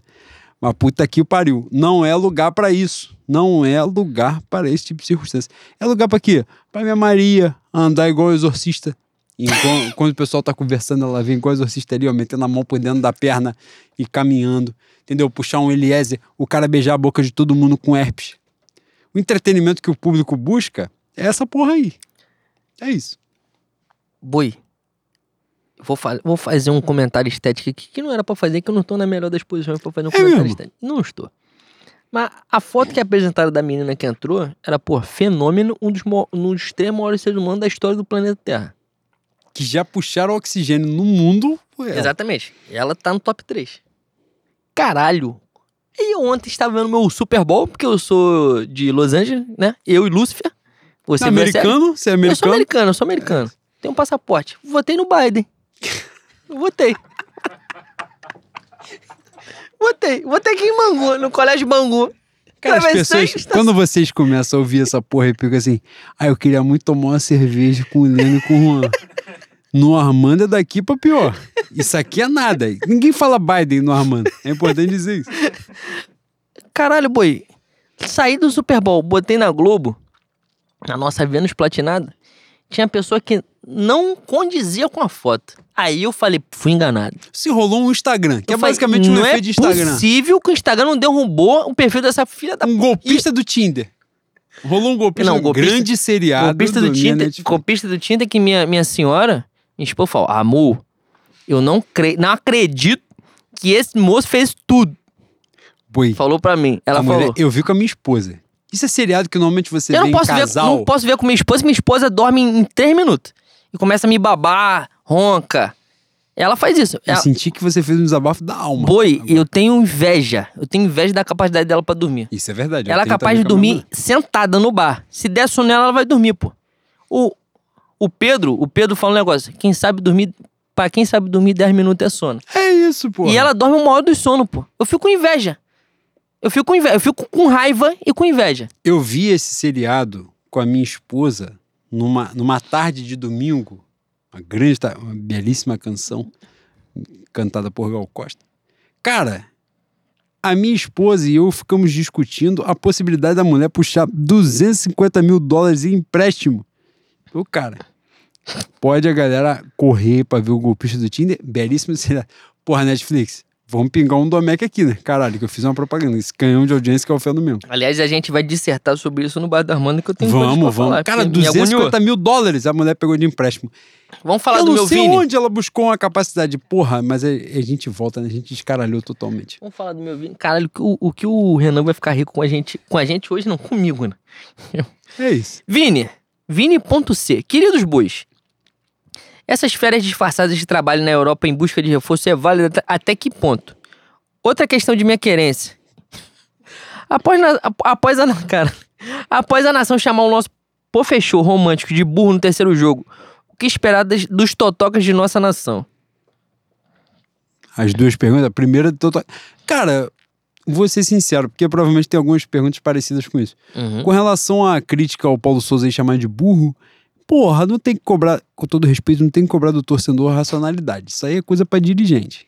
Quem é quem assina o cheque, é quem contrata, quem demite. Torcedor tem que. Torcedor aplaude e vai, porra. E chamar de burro é a forma que ele tem de se comunicar com o treinador, falar assim: você fez uma merda. Dá pra ele falar, você fez uma merda na arquibancada do Raulinho de Oliveira? Não. Então ele fala, você é burro. Pronto. O cara já entendeu a mensagem e esse é o código. E pronto, acabou. A primeira eu esqueci a pergunta. Mas foda-se também. Segue. Essas férias disfarçadas de trabalho na Europa em busca de reforço é válida até que ponto? Melhor coisa que tem. Então, escondido lá, da última vez que eles fizeram isso, os caras voltaram como gênio. A volta deles foi com Andreas Pereira e Kennedy. Eu não preciso falar muito. Comendo paeja, ligou. É um... Qual é a porra daquele negócio que na Bru faz que dá vontade de comer pra caralho que ela posta no história? Vou bloquear ela a próxima vez que ela fizer. Brusqueta. Ela é gênio. Caralho essa de porra, brusqueta, ela ela é maior do mundo. O Vinícius tá falando, tá falando que a, a tia dele tá anunciando a kitnet pro, em Cuiabá. Pediu o telefone do Rodrigo Caetano. Nós não temos, Vinícius. Infelizmente, nós não temos. Se você quiser, você entra no ADM. Eu lá. espero que ela meta ali uma meia pensão, pelo menos um café da manhã regado, um café da manhã imperial, pra receber uma sétima Pô, é minha imenso. avó, minha avó fala que café da manhã bom é manga com leite. Espero que tenha. Bilba, Que isso. cara, tu teve delay nessa piada. A Ana Bru riu antes, mano. Você teve delay, tu tá bêbado, mano. Corta, dá água pra ele aqui, Renan, por favor, Ai, que ele tá bêbado. Bilba Laço. Em continuação do último episódio, os diplomados bacharéis. Caralho, nós, nós estamos com. O vocativo me pega pra caralho, Caralho, tá? Nós estamos Eu fiquei lendo as perguntas, me cativa, tá? O vocativo da rapaziada. Os diplomados ba- bacharéis já saltaram na estação Siqueira Campos pra ir andando até H em um aprazível passeio de uma hora sobre o sol do Rio de Janeiro. Cara, a gente vem de Bangu. Os caras me deram esporro, porque a Siqueira Campos não existe mais. Foda-se. Não, Siqueira Campos. A estação? O maluco falou no outro comentário. Existe, não sei, eu não pego mais Eu ela. desci Eu desço três, Botafogo ah, Coca-Cola. três meses na Siqueira Campos. Ele falou que não existe há 10 anos. Amar Tu minha esposa. Bosta, uma cambada de ouvinte também que não tem nenhum compromisso com a verdade, com a geografia Cara, mas a gente, a gente vem de Bangu, a gente desce em qualquer estação e a gente anda sob qualquer sol. Tem isso também, né? Pô, o maluco tem que pegar uma estrada cancela preta andando, quer fazer esse tipo de Porra. pergunta aí, tá de sacanagem. A Guardiã do Poncho, arroba Backs to Black. Caralho, vocês estão. Puta que pariu, vocês querem me fuder. Amy Winehouse Eu tô bebendo há duas horas do Omega aqui de maneira desenfreada. Vocês meteu um me... Família Ponce, hein? O dia que os caras fizeram a pergunta da Família Ponce, a gente tá agarrado, porque a gente não sabe, tem que estudar. Não, eu não A tô Bruna agarrado, me, tentou me ensinar, eu fui burro, me senti burro diante do ensinamento dela. que ela falou de uma forma muito simples. É um fluxograma complicado, E eu vi sim. que eu não tava entendendo, eu falei, agarrei, pronto, assumi. É um Pronto, fluxograma complicado, mas dá pra entender quando a gente entender o que a gente vai ter pra falar de merda é extraordinário. É isso. Só que, obviamente, a gente não vai bater com essas pessoas importantíssimas do cenário carioca. Que eu tenho, eu tenho medo. Depende das pessoas, é verdade. É, a guardiã do Poncho. Poncho. não, é, família Ponce. Pôncio. Dicas de hospedagem com cancelamento grátis para o nosso Peter Can. E ela botou, marcou o Airbnb pra patrocinar a gente. Tomara. o Domec não patrocina a gente. Não patrocina porque a gente não mudou de nome. A gente vai mudar de nome, a gente vai mudar de logomarca e na Bru vai mandar um, um e-mail desaforado pro Domec pro Domec patrocinar a gente. E vocês podem contribuir com 10 reais. Pelo É menos. Cara, o Bill Balas fez outra pergunta, Bui. É, Marília Gabriela. É, seminário dele. essa Tá de porra? frente com o Gabi. Porra, o Bill Balas que já mudou 10 vezes de nome porque ele botava um nome Miguel que... Livros. É, exatamente. É o Miguel Livros. É, ele mesmo. É sempre Não ele. vou ler, não vou ler. Toda semana ele Porra. muda essa porra dessa roupa. Igor Senna também tá aqui com a gente desde os primórdios. Porra, isso aí. ia falar a merda que eu ia Você pode falar, você não, eu pode não dar. posso falar, eu não posso mais falar. Ele tem a cara que fez muita merda na vida. ah, caralho. Ele é melhorado, tá? Ah, eu não posso falar. Ele é melhorado, boi. E, isso toca um reco, de primeira. Toca reco? É mesmo? Da velha Às guarda? vezes as pessoas vêm com a crítica, um reco-reco que é tocado num pagode, que é uma crítica infundada. Isso aí, a pessoa que faz uma crítica dessa nunca pegou um Rodrigo Ride, Rodrigo Ride Bessa, trocando, tocando um reco-reco legal, uma roda bonita. Isso é uma É da... isso. E, e isso não é a melhor co- coisa que ele faz. Que ele diz que sabe fazer boi, de bem. Melhor. Ah, mentira do Ele programa fala- logo, vai tomar no cu. Ele fala que. Vai se fuder. Pergunta aí, caralho. Porra. O Igor Senna, Brás e Spino foram esquecidos na Europa, o que deve, o que deve estar fazendo por lá? Eu queria que me esquecesse na Europa, né? Mas infelizmente. Cartão corporativo, boi? Caralho, com cartão pra gastar sem limite. Caralho, e Mário Frias, boi? Você tem alguma coisa pra falar da Puta viagem nova? Tem não, né? Então tá bom.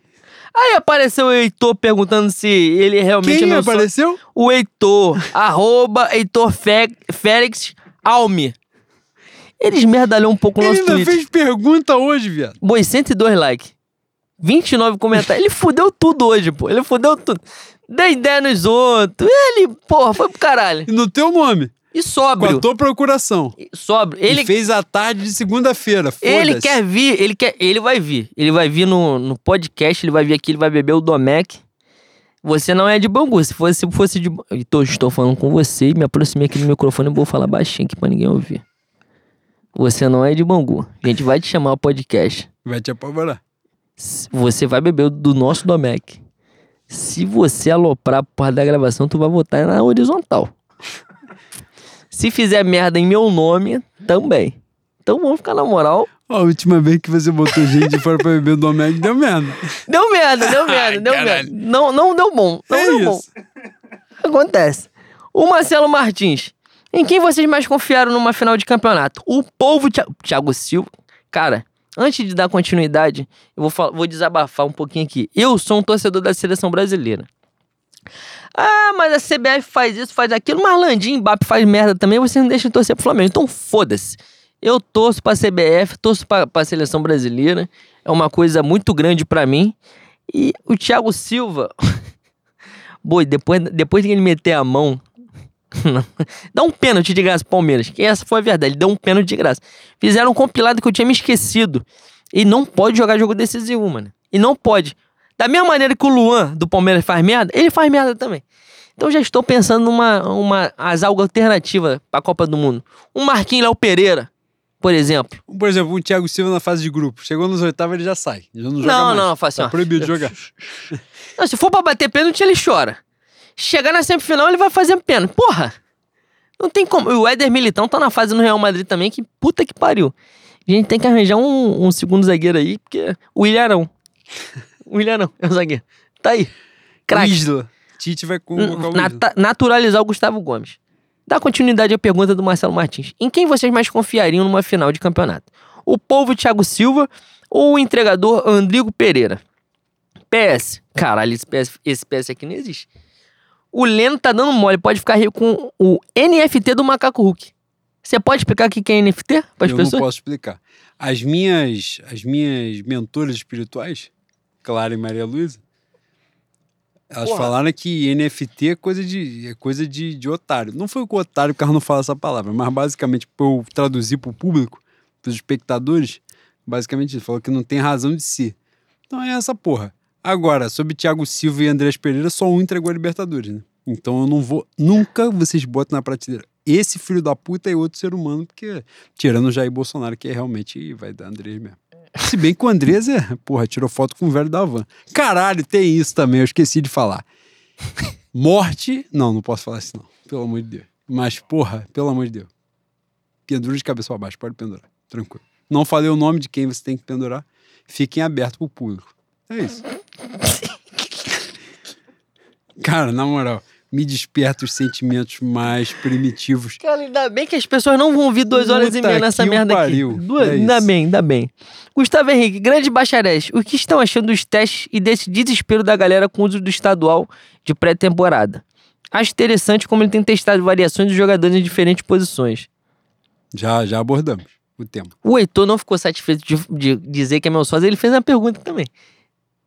Ou seja, Tá na hora de tomar um apavoro também, né? Talvez a- uma violência urbana abraçar, talvez um- aquele, uma briga de trânsito. talvez aquele método de abordagem que você indicou três vezes aqui da Globo Play, a gente tem que adotar também. Uma briga de trânsito com 43 tiros pode acontecer às vezes. O Rio de Janeiro é uma cidade violenta. E é uma coisa que pode acontecer por gente que cria briga em quadra de escola de samba e bate em gente que tá uniformizada. com- Também é, pode, também pode. às vezes acontece. Quando você vai oferecer um nome na playlist, pra botar na, na lista da, da rapaziada aí, você tem que entender. Primeiro você tem que respeitar a ordem. Quando aconteceu uma coisa, você fala assim: ah tá, a lista está em andamento. Não aconteceu, você tá parado. É isso. Chuí, Oiapoque, um Suriname, a Guiana Francesa, talvez sejam bons lugares pra morar depois disso aí. O ca- Labachura de Cantere. Ah, isso aí faz sacanagem. Toda semana é essa porra. Estão preparados pro Portugal botar o Rodinho na seleção? Ele vai botar. Ed Freitas, preguiçosos. No mínimo um por semana. Tá humilhando a gente. Caralho! Eu não vou responder uma porra dessa. Eu vim aqui pra ser afrontado. Tem 2 horas e 31 minutos de programa. Eu não Cara, vim pra o, aqui pra ser o, afrontado. o Ed, o Ed Freitas aparentemente ouve a gente, mas ele está com, com um arroba de robô, né? Que é arroba Edfreis É 03504974. fake. Essa porra é fake de não é Bruno. fake, nós, nós não tem temos fake. nessa porra aí. A Bruna tem mesmo, pra xingar os outros. Ela tem. Claro Henrique que de ela- Azevedo. Gostaria apenas de pontuar que o atleta Kennedy foi campeão mundial, ainda que sem trabalhar. É Ídolo. isso. E botou a foto do. Com o meião do Chelsea arriado. Com o meião do Chelsea arriado. Ai, ma- ma- maiores ouvintes do, do planeta E Terra. você que é o ouvinte jovem, que eu já sou contra jovem por natureza, mas você que tá estudando, pegando um pré-veste aí, vê o Kennedy e fala assim, ó, isso aí não dá futuro pra ninguém, não. Se você souber enrolar alguém, a pessoa certa, te dá caminho na vida. É, É isso. basicamente isso. Guilherme Tadeu, o sucessor de Abraão Davi na Beija-Flor de Nilópolis. Porra. O que os jornalistas doutores estão achando do esquema com três zagueiros e o que esperam a partir disso? Ele demandou de mim um conhecimento que eu não tenho. Exatamente. É basicamente isso. William Godoy, João Holanda. Teu Benjamin não tá mais. Teu Benjamin é inimigo agora, inimigo. Tadinho do teu. Eu vou perguntar Eu- pra com Benjamin o que, que ele acha de saudade. Fabrício Bruno. Não pergunta não que ele não vai responder. É mesmo. Ele é malandro. Ele não vai se omitir, Cara, o não. que eu estou com Ele é saudade do teu safado. Benjamin é brincadeira. E falso 9. Meu Vitor, falso 9. Meu Vitor Falso pode 9, o buscar. maior da história do planeta Terra. Eles podem responder o que, que a gente acha do, do Flamengo com três zagueiros. Porque o que eles disserem a gente acha também. A partir do momento três zagueiros, um deles é Léo Pereira, a gente não tem três, tem dois. Importante se salientar também. Podcast Setor 9, o maior podcast do mundo, muito melhor que essa merda aqui que a gente faz. Gostaria de saber a opinião dos criadores de conteúdo deste projeto sobre o. Caralho, dá um saquinho de vírgula pra eles também, né? Que vai me fuder aqui. Gostaria de saber a opinião dos criadores de conteúdo deste projeto sobre o grande centroavante Gustavo Henrique. Afinal de contas, Renato Gaúcho estava certo? Bom, é um jogador que tem coque samurai, eu não vou comentar sobre ele. eu me recuso. Mas testou bonito. Importante salientar. Ele foi também. gênio. Eu espero que meu qualquer merda tenha visto. Boi, Chocolove, último romântico. Olha o que a gente está proporcionando na internet. Vocês acham que a contratação de Fabrício Bruno, o Flamengo. É. Vocês acham que com a contratação de Fabrício Bruno, o Flamengo finalmente conseguiu suprir uma carência de falta no elenco desde 2018, desde 2018? Um zagueiro feio? Ele é caralítico, tá? Desfavorecido pra caralho. Mas muito. Mas, ó, assim, num berimbolo. Num berimbolo tem muito mesmo cara de foda de fogo que o Gustavo Henrique. Ah, mas ele tem uma agilidade. Ele tem. Ele se movimenta rápido no gramado. O cara que tem- o cara que- necessidade, ele O cara que tem pujança com cedilha, ele consegue se sobressair, boy. Caralho, que domínio da língua portuguesa. O Pedro SRN, saudações rubro-negras, Já sou contra. também não gosto de flamenguista, não. Prefiro que respondam, prefiro que respondam minha questão sobre a parcialidade da CBF, mas se pautar, mas se a pauta incluir BBB, dois pontos. Dissertem sobre a loira, a loira, caralho, você vai deitar muito isso aqui. Dissertem sobre a loira branca que quando questionada sobre uma atitude racista preferiu vitimizar-se. Preocupa, preocupadíssima quanto à sua imagem, ignorando o sentimento de quem foi seu alvo. Caralho. Foda-se, fala você aí que eu já falei pra caralho Mano, não isso. tem muito o que falar. Tem Cara, muito pra você- votar. Não, a rapaziada você- já se entregou ao voto. Você, você é membro honorário de Wakanda, você vai falar O assim. programa será lançado na terça-feira, dia de paredão. Você está diante de um paredão. Vamos nós aos nomes. Arthur, minha Natália, que é, porra, pódio do Big Brother, e Bárbara. Se você, na condição de abrir um G1 e votar em qualquer nome que não seja Bárbara, você tá aqui. Eu estou dizendo em nome de Leno Lopes, que é maravilhoso, gostoso. Se você ouvir esse podcast, você está errado. Tá errado, tá errado. Não precisa fazer uma pergunta, você não precisa mais seguir caminho nenhum que não seja votar na porra da Bárbara. E aí, esse pronto acabou. A mulher imitou um macaco, irmão. É basicamente isso. Ah, quem imitou o macaco foi outra. Foda-se, ela riu. Ela imitou um macaco. Na cabeça dela isso não fez sentido. Fala assim: ah, que surpresa.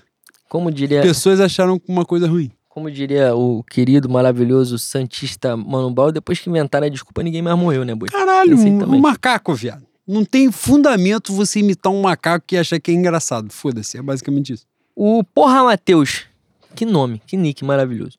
Dissertem sobre o possível casal Jandre. Na verdade, é Jandré, é Jade Picon e Paulo André, pra você ficar atento. Minha Jade Picum, bilionária, que é muito rica, Não, curiosamente formou um casal. Meu Paulo André. O Brasil é pardo, né, boi? Você que fala com não muito a, mais a propriedade revolução que isso. será parda. É isso.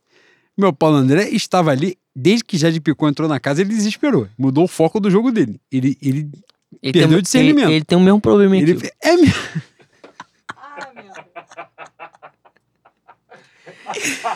Ele perdeu o discernimento, boi. Na moral, ele perdeu o discernimento.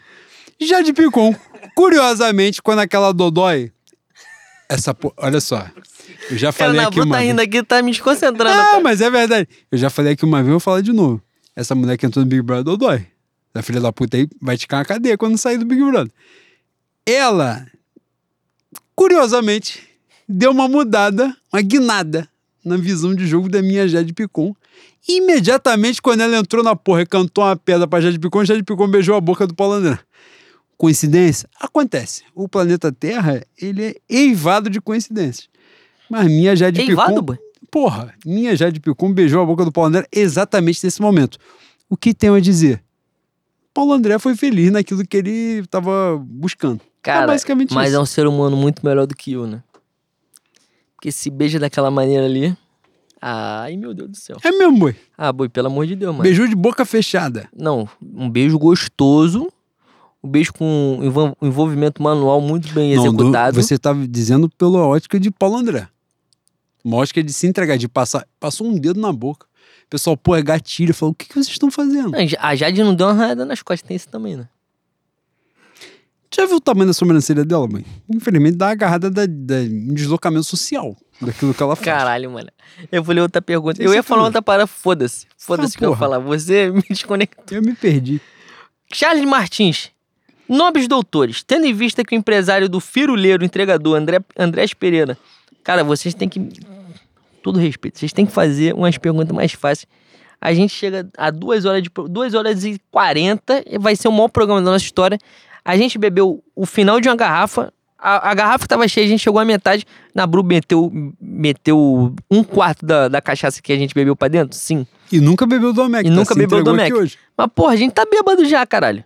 Vou voltar, Charles. Charles Martins. Nobres doutores, tendo em vista que o empresário do firuleiro entregador, Andrés Pereira, é o renomado Kia Jorabichan, tu lembra? MSI, Corinthians? Acreditam que algum outro brasileiro ficou um pouco mais rico nessa transação? Ou devemos acreditar que ninguém da diretoria levou um pedacinho desse bolo de, de cifrão? E eu não vou dar essa opinião que ele quer que eu dê. Eu não vou dar, não vou dar esse prazer pra Cara, ele. isso aqui foi uma casca de banana jurídica, porque se, se a gente não tá vivido, a gente é. Puta que pariu. Pega Ai, a gente eu- na circunstância boa. Não, com todo respeito. Aquela circunstância de um, de um sábado de carnaval, pega um almoço meio-dia, que tu vai passar por cair sete e meia da noite. Uma pergunta dessa aí, a gente, a gente infelizmente ia se embananar. Falei assim, você tá por aqui? Caramba, que coincidência, hein? Porra, a minha União de Bangu ia entrar às nove e meia da noite. pô, tu vai embora agora? gente Tu tá indo embora agora? Puta que o pariu. Francisco Soares, que está aqui desde os primórdios também. Isso é fantástico. Jogo às três e meia, 60 reais a meia. Qual é a temperatura ideal pro jogo do Pitico? Cara, a gente não falou sobre isso, é verdade. Meteram uma precificação de 120 reais a inteira, o jogo três e meia da tarde com o Conselheiro Galvão. Eu não vou citar o nome do meu amigo pessoal que veio na minha DM dizer que isso era uma preocupação com a superlotação do estádio. Não vou citar, porque eu tenho responsabilidade. É isso. Mesmo bêbado, mesmo entregue aos delírios do álcool, eu não vou citar nomes. Mas 120 reais em Madureira é sacanagem. Se você pegar 120 reais no meu Negrão de Lima ali, você é rei. Você é rei. Não, tu passa Você seis... é déspota. Vai seis, faz, passa seis meses bebendo, enchendo a cara, vomitando, comendo. E alguém pensou em 120 reais em Conselheiro Galvão que você não consegue nem mijar. Se você tiver apertado e correr igual um desfile do Amigo Unido da Tijuca em 2020, que você quer correr pra dar uma mijada, que você não quer ver aquela merda pintada de preto com um boneco fazendo um movimento, não dá. Quem embolou essa porra aí, ninguém vai. Ninguém vai nessa merda. O jogo 3 e meia da tarde com o Conselheiro Galvão, 50 graus na sombra, que essa semana acabou a frente fria que teve semana passada, já foi ralo. Ninguém vai fazer isso. Infelizmente, tá de sacanagem. O De Leon, boi. Hugo, Infelizmente não. Caralho. O De Leon tinha raça. Esse aqui pelo menos tem bom gosto, que é o Flamengo, né? Que é muito melhor do que ter raça. É mesmo. Aqui o- a raça de vez em quando te leva a desgraça e a encontrar o criador muito antes, né, boi? Já diria minha mãe que valente morre cedo. De Leon, os professores poderiam discorrer sobre a existência de um vazador contumaz dentro do Mengalvo, que agora, caralho, um uso da vírgula maravilhoso do meu De Leon, boi. Maravilhoso. Que agora, vírgula, pelo que parece, vírgula de novo. Revela Tirou da conta dele. Ó. Pelo que parece, ou seja, foda-se, a informação veio de fora. É. É, isso. É saber se proteger Revela ter conteúdo de e-mail do clube. Abre parênteses. Nesse caso específico parece besteira, vírgula. E Gênio. Redação, Comprou o saco, tá? redação ele se, comprou o se ele tirar de menos de vírgula, ele 900 é, é, é roubo. Nesse caso específico parece besteira, mas em outro contexto pode vazar informação de outro. Ele está falando do seu amigo pessoal Veneluar com. Sou a favor. Grande ser humano. ser humano bom. Grande. grande. Veneluar com informações. E, cara, Eu não aguento mais a possibilidade de pagar a cesta básica. Teve um e-mail- um cuidado que eu não quero ter. Veneloa. Veneloa postou um e-mail do Lyon em francês pro Flamengo. A minha diretoria é uma diretoria totalmente desapegada aos métodos tradicionais de jornalismo. É isso. Queria um Lucas Nascimento, queria um palpite sobre a escalação para a Supercopa dos Doutores. Sobretudo de Juan Lucas Flá, que é médium e pós-graduado em futurologia, vide a falha de Andrés. E a falha de Andrés é importante salientar que não é a falha de Andrés dos Estados Unidos, O filme fala O de filme- San Andreas. que não é, não é sobre uma pauta é, mística, fictícia. Existe e quando acontecer, fode metade do planeta Terra que os Estados Unidos vai pro caralho. Talvez seja Cara, uma coisa você que a gente meteu queira. essa aula de geografia no último programa e a galera deu uma agarrada. A galera não tinha noção que você tinha essa, Esse, conhecimento, tão vasto. abrangente. É Exatamente. porque eu fico aqui fazendo an- analogia com cu e as pessoas desmerecem meu conhecimento. É, mas você é muito mais do que isso. Exatamente. Você é muito mais do que uma ofensa, porra, barata. Ofensa, brutal. cachaça, Exatamente. palavras chulas de baixo Muito calão, mais do que isso. mau agouro. Escalação, Flamengo e Nova Iguaçu. Ele vai. Tu tá achando que ele não vai. Vou, vou conversar com você que fez a pergunta. Você tá achando que Rodinei não vai entrar titular nessa porra desse jogo? Você não desconhece o time para o qual torce. Eu suponho que você torce pelo Flamengo. Eu mesmo não torço, eu sou Bangu. Mas Rodinei vai ser titular. E é basicamente isso. E eu espero que André Pereira seja titular. Porque se, se ele entregar um título pro Atlético Mineiro, eu vou ficar um pouco agarrado com a personalidade dele. Vocês notaram que eu tenho um, um pouco de restrição à existência dele. E é basicamente isso que vai acontecer. Vou ler mais duas perguntas que a gente precisa ir embora também, né? Tem pergunta pra caralho aí. Tem É. que fazer. E já nos fudemos. Agora, um, um peido a mais, o que que faz se. Né? É isso. O meu querido PCL, que eu falei o nome dele francês errado umas 10 vezes e ele, advogado, não quis me processar e já merece um, um bônus. Sobre os testes do romântico, os nobres diplomatas de Bangu estão vendo alguma melhora ou só o velho auto-engano da torcida de acreditar em boa fase porque o time bate em cachorro morto? No miliciano. No miliciano, não. Belo nome pro campeonato. Mas, não, a gente já falou sobre isso aqui. Rolou uma evolução. Ah, Embora o adversário seja uma merda, mas rolou uma evolução. E a última pergunta para encerrar, a gente pede desculpa porque a gente atropelou o horário hoje sem, sem usar as perguntas em duas horas. Estamos a- aparentemente a 44 minutos falando das perguntas. A gente vai dosar no próximo episódio, ou não, né? A gente também pode não dosar no próximo episódio. O meu querido professor de biologia, Marcos Rangel, perguntou: Os senhores poderiam opinar sobre os malefícios que a Flá TT faz ao Flamengo? Porque tá difícil de ver algo de bom. Cara, é difícil dizer isso, né? É o que eu falei aqui. Eu acho que torcedor não tem obrigação de ser racional. Não tem obrigação de ser racional. Torcedor tem que criticar mesmo. Quando o time jogar bem, os caras vão elogiar. Racionalidade é boa para dirigente. O dirigente que tem que ser racional vai pagar 60 milhões de reais no Andrés Pereira. Então não sou eu que vou criticar o torcedor, né? Eu indo muito de encontro ao que o Boi fala, eu acho que cada vez mais a gente tem que ter responsabilidade com aquilo que a gente gosta. Né? Eu ia falar que a gente tem responsabilidade com a nossa mãe, nem, nem todo mundo tem responsabilidade com a mãe. Né? Importante. Então também não pode ter responsabilidade com o Flamengo.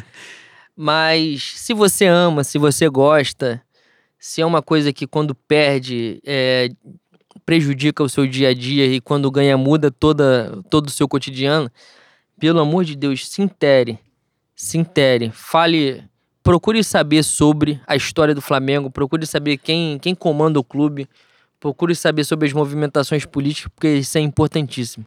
Cada Bom, vez mais me- importante. Me permita aí ah, o espaço para falar de duas perguntas que foram feitas. Minha esposa, eu vi que ela fez a pergunta de sacanagem, que ela fez na minha frente. Uma pergunta porque eu me doei no entretenimento de férias com o ex-Caribe. E eu abandonei o Big Brother a partir daquele momento. Cara, se vocês tiverem a oportunidade de ver esse tipo de programa, um programa que não tem preto no programa, não tem preto.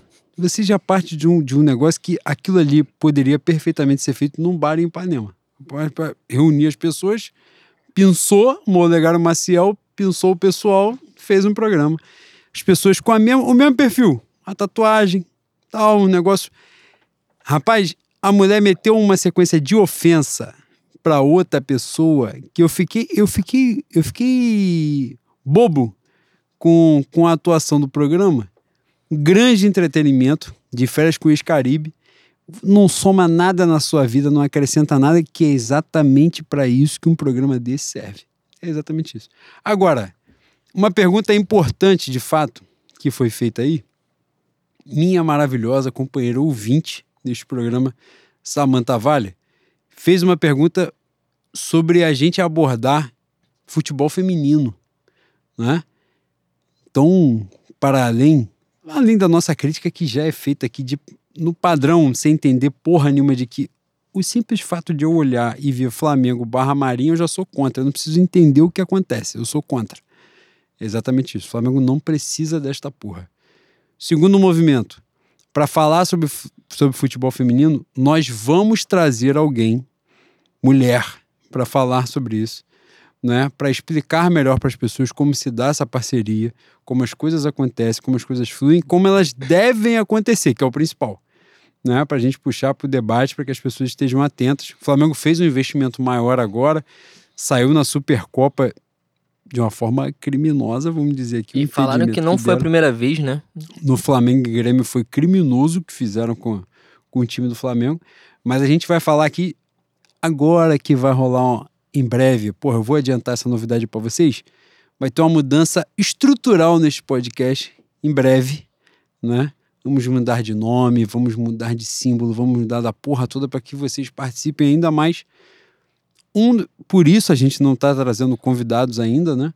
Quando a gente trouxer um dos convidados, uma das convidadas para falar sobre futebol feminino, será uma mulher capacitada para falar sobre isso, para que vocês e nós, principalmente, né, que a gente entende muito pouco sobre a seara, sobre a formação, sobre a parceria, sobre tudo que tem acontecido, é, nós é o nosso compromisso trazer alguém para falar bem, de fato, expor para os nossos ouvintes, para as nossas ouvintes e para nós também, né? Como as coisas funcionam, porque o que a gente mais quer é ver um Flamengo vitorioso em qualquer categoria, em qualquer disputa de, de o que for possível.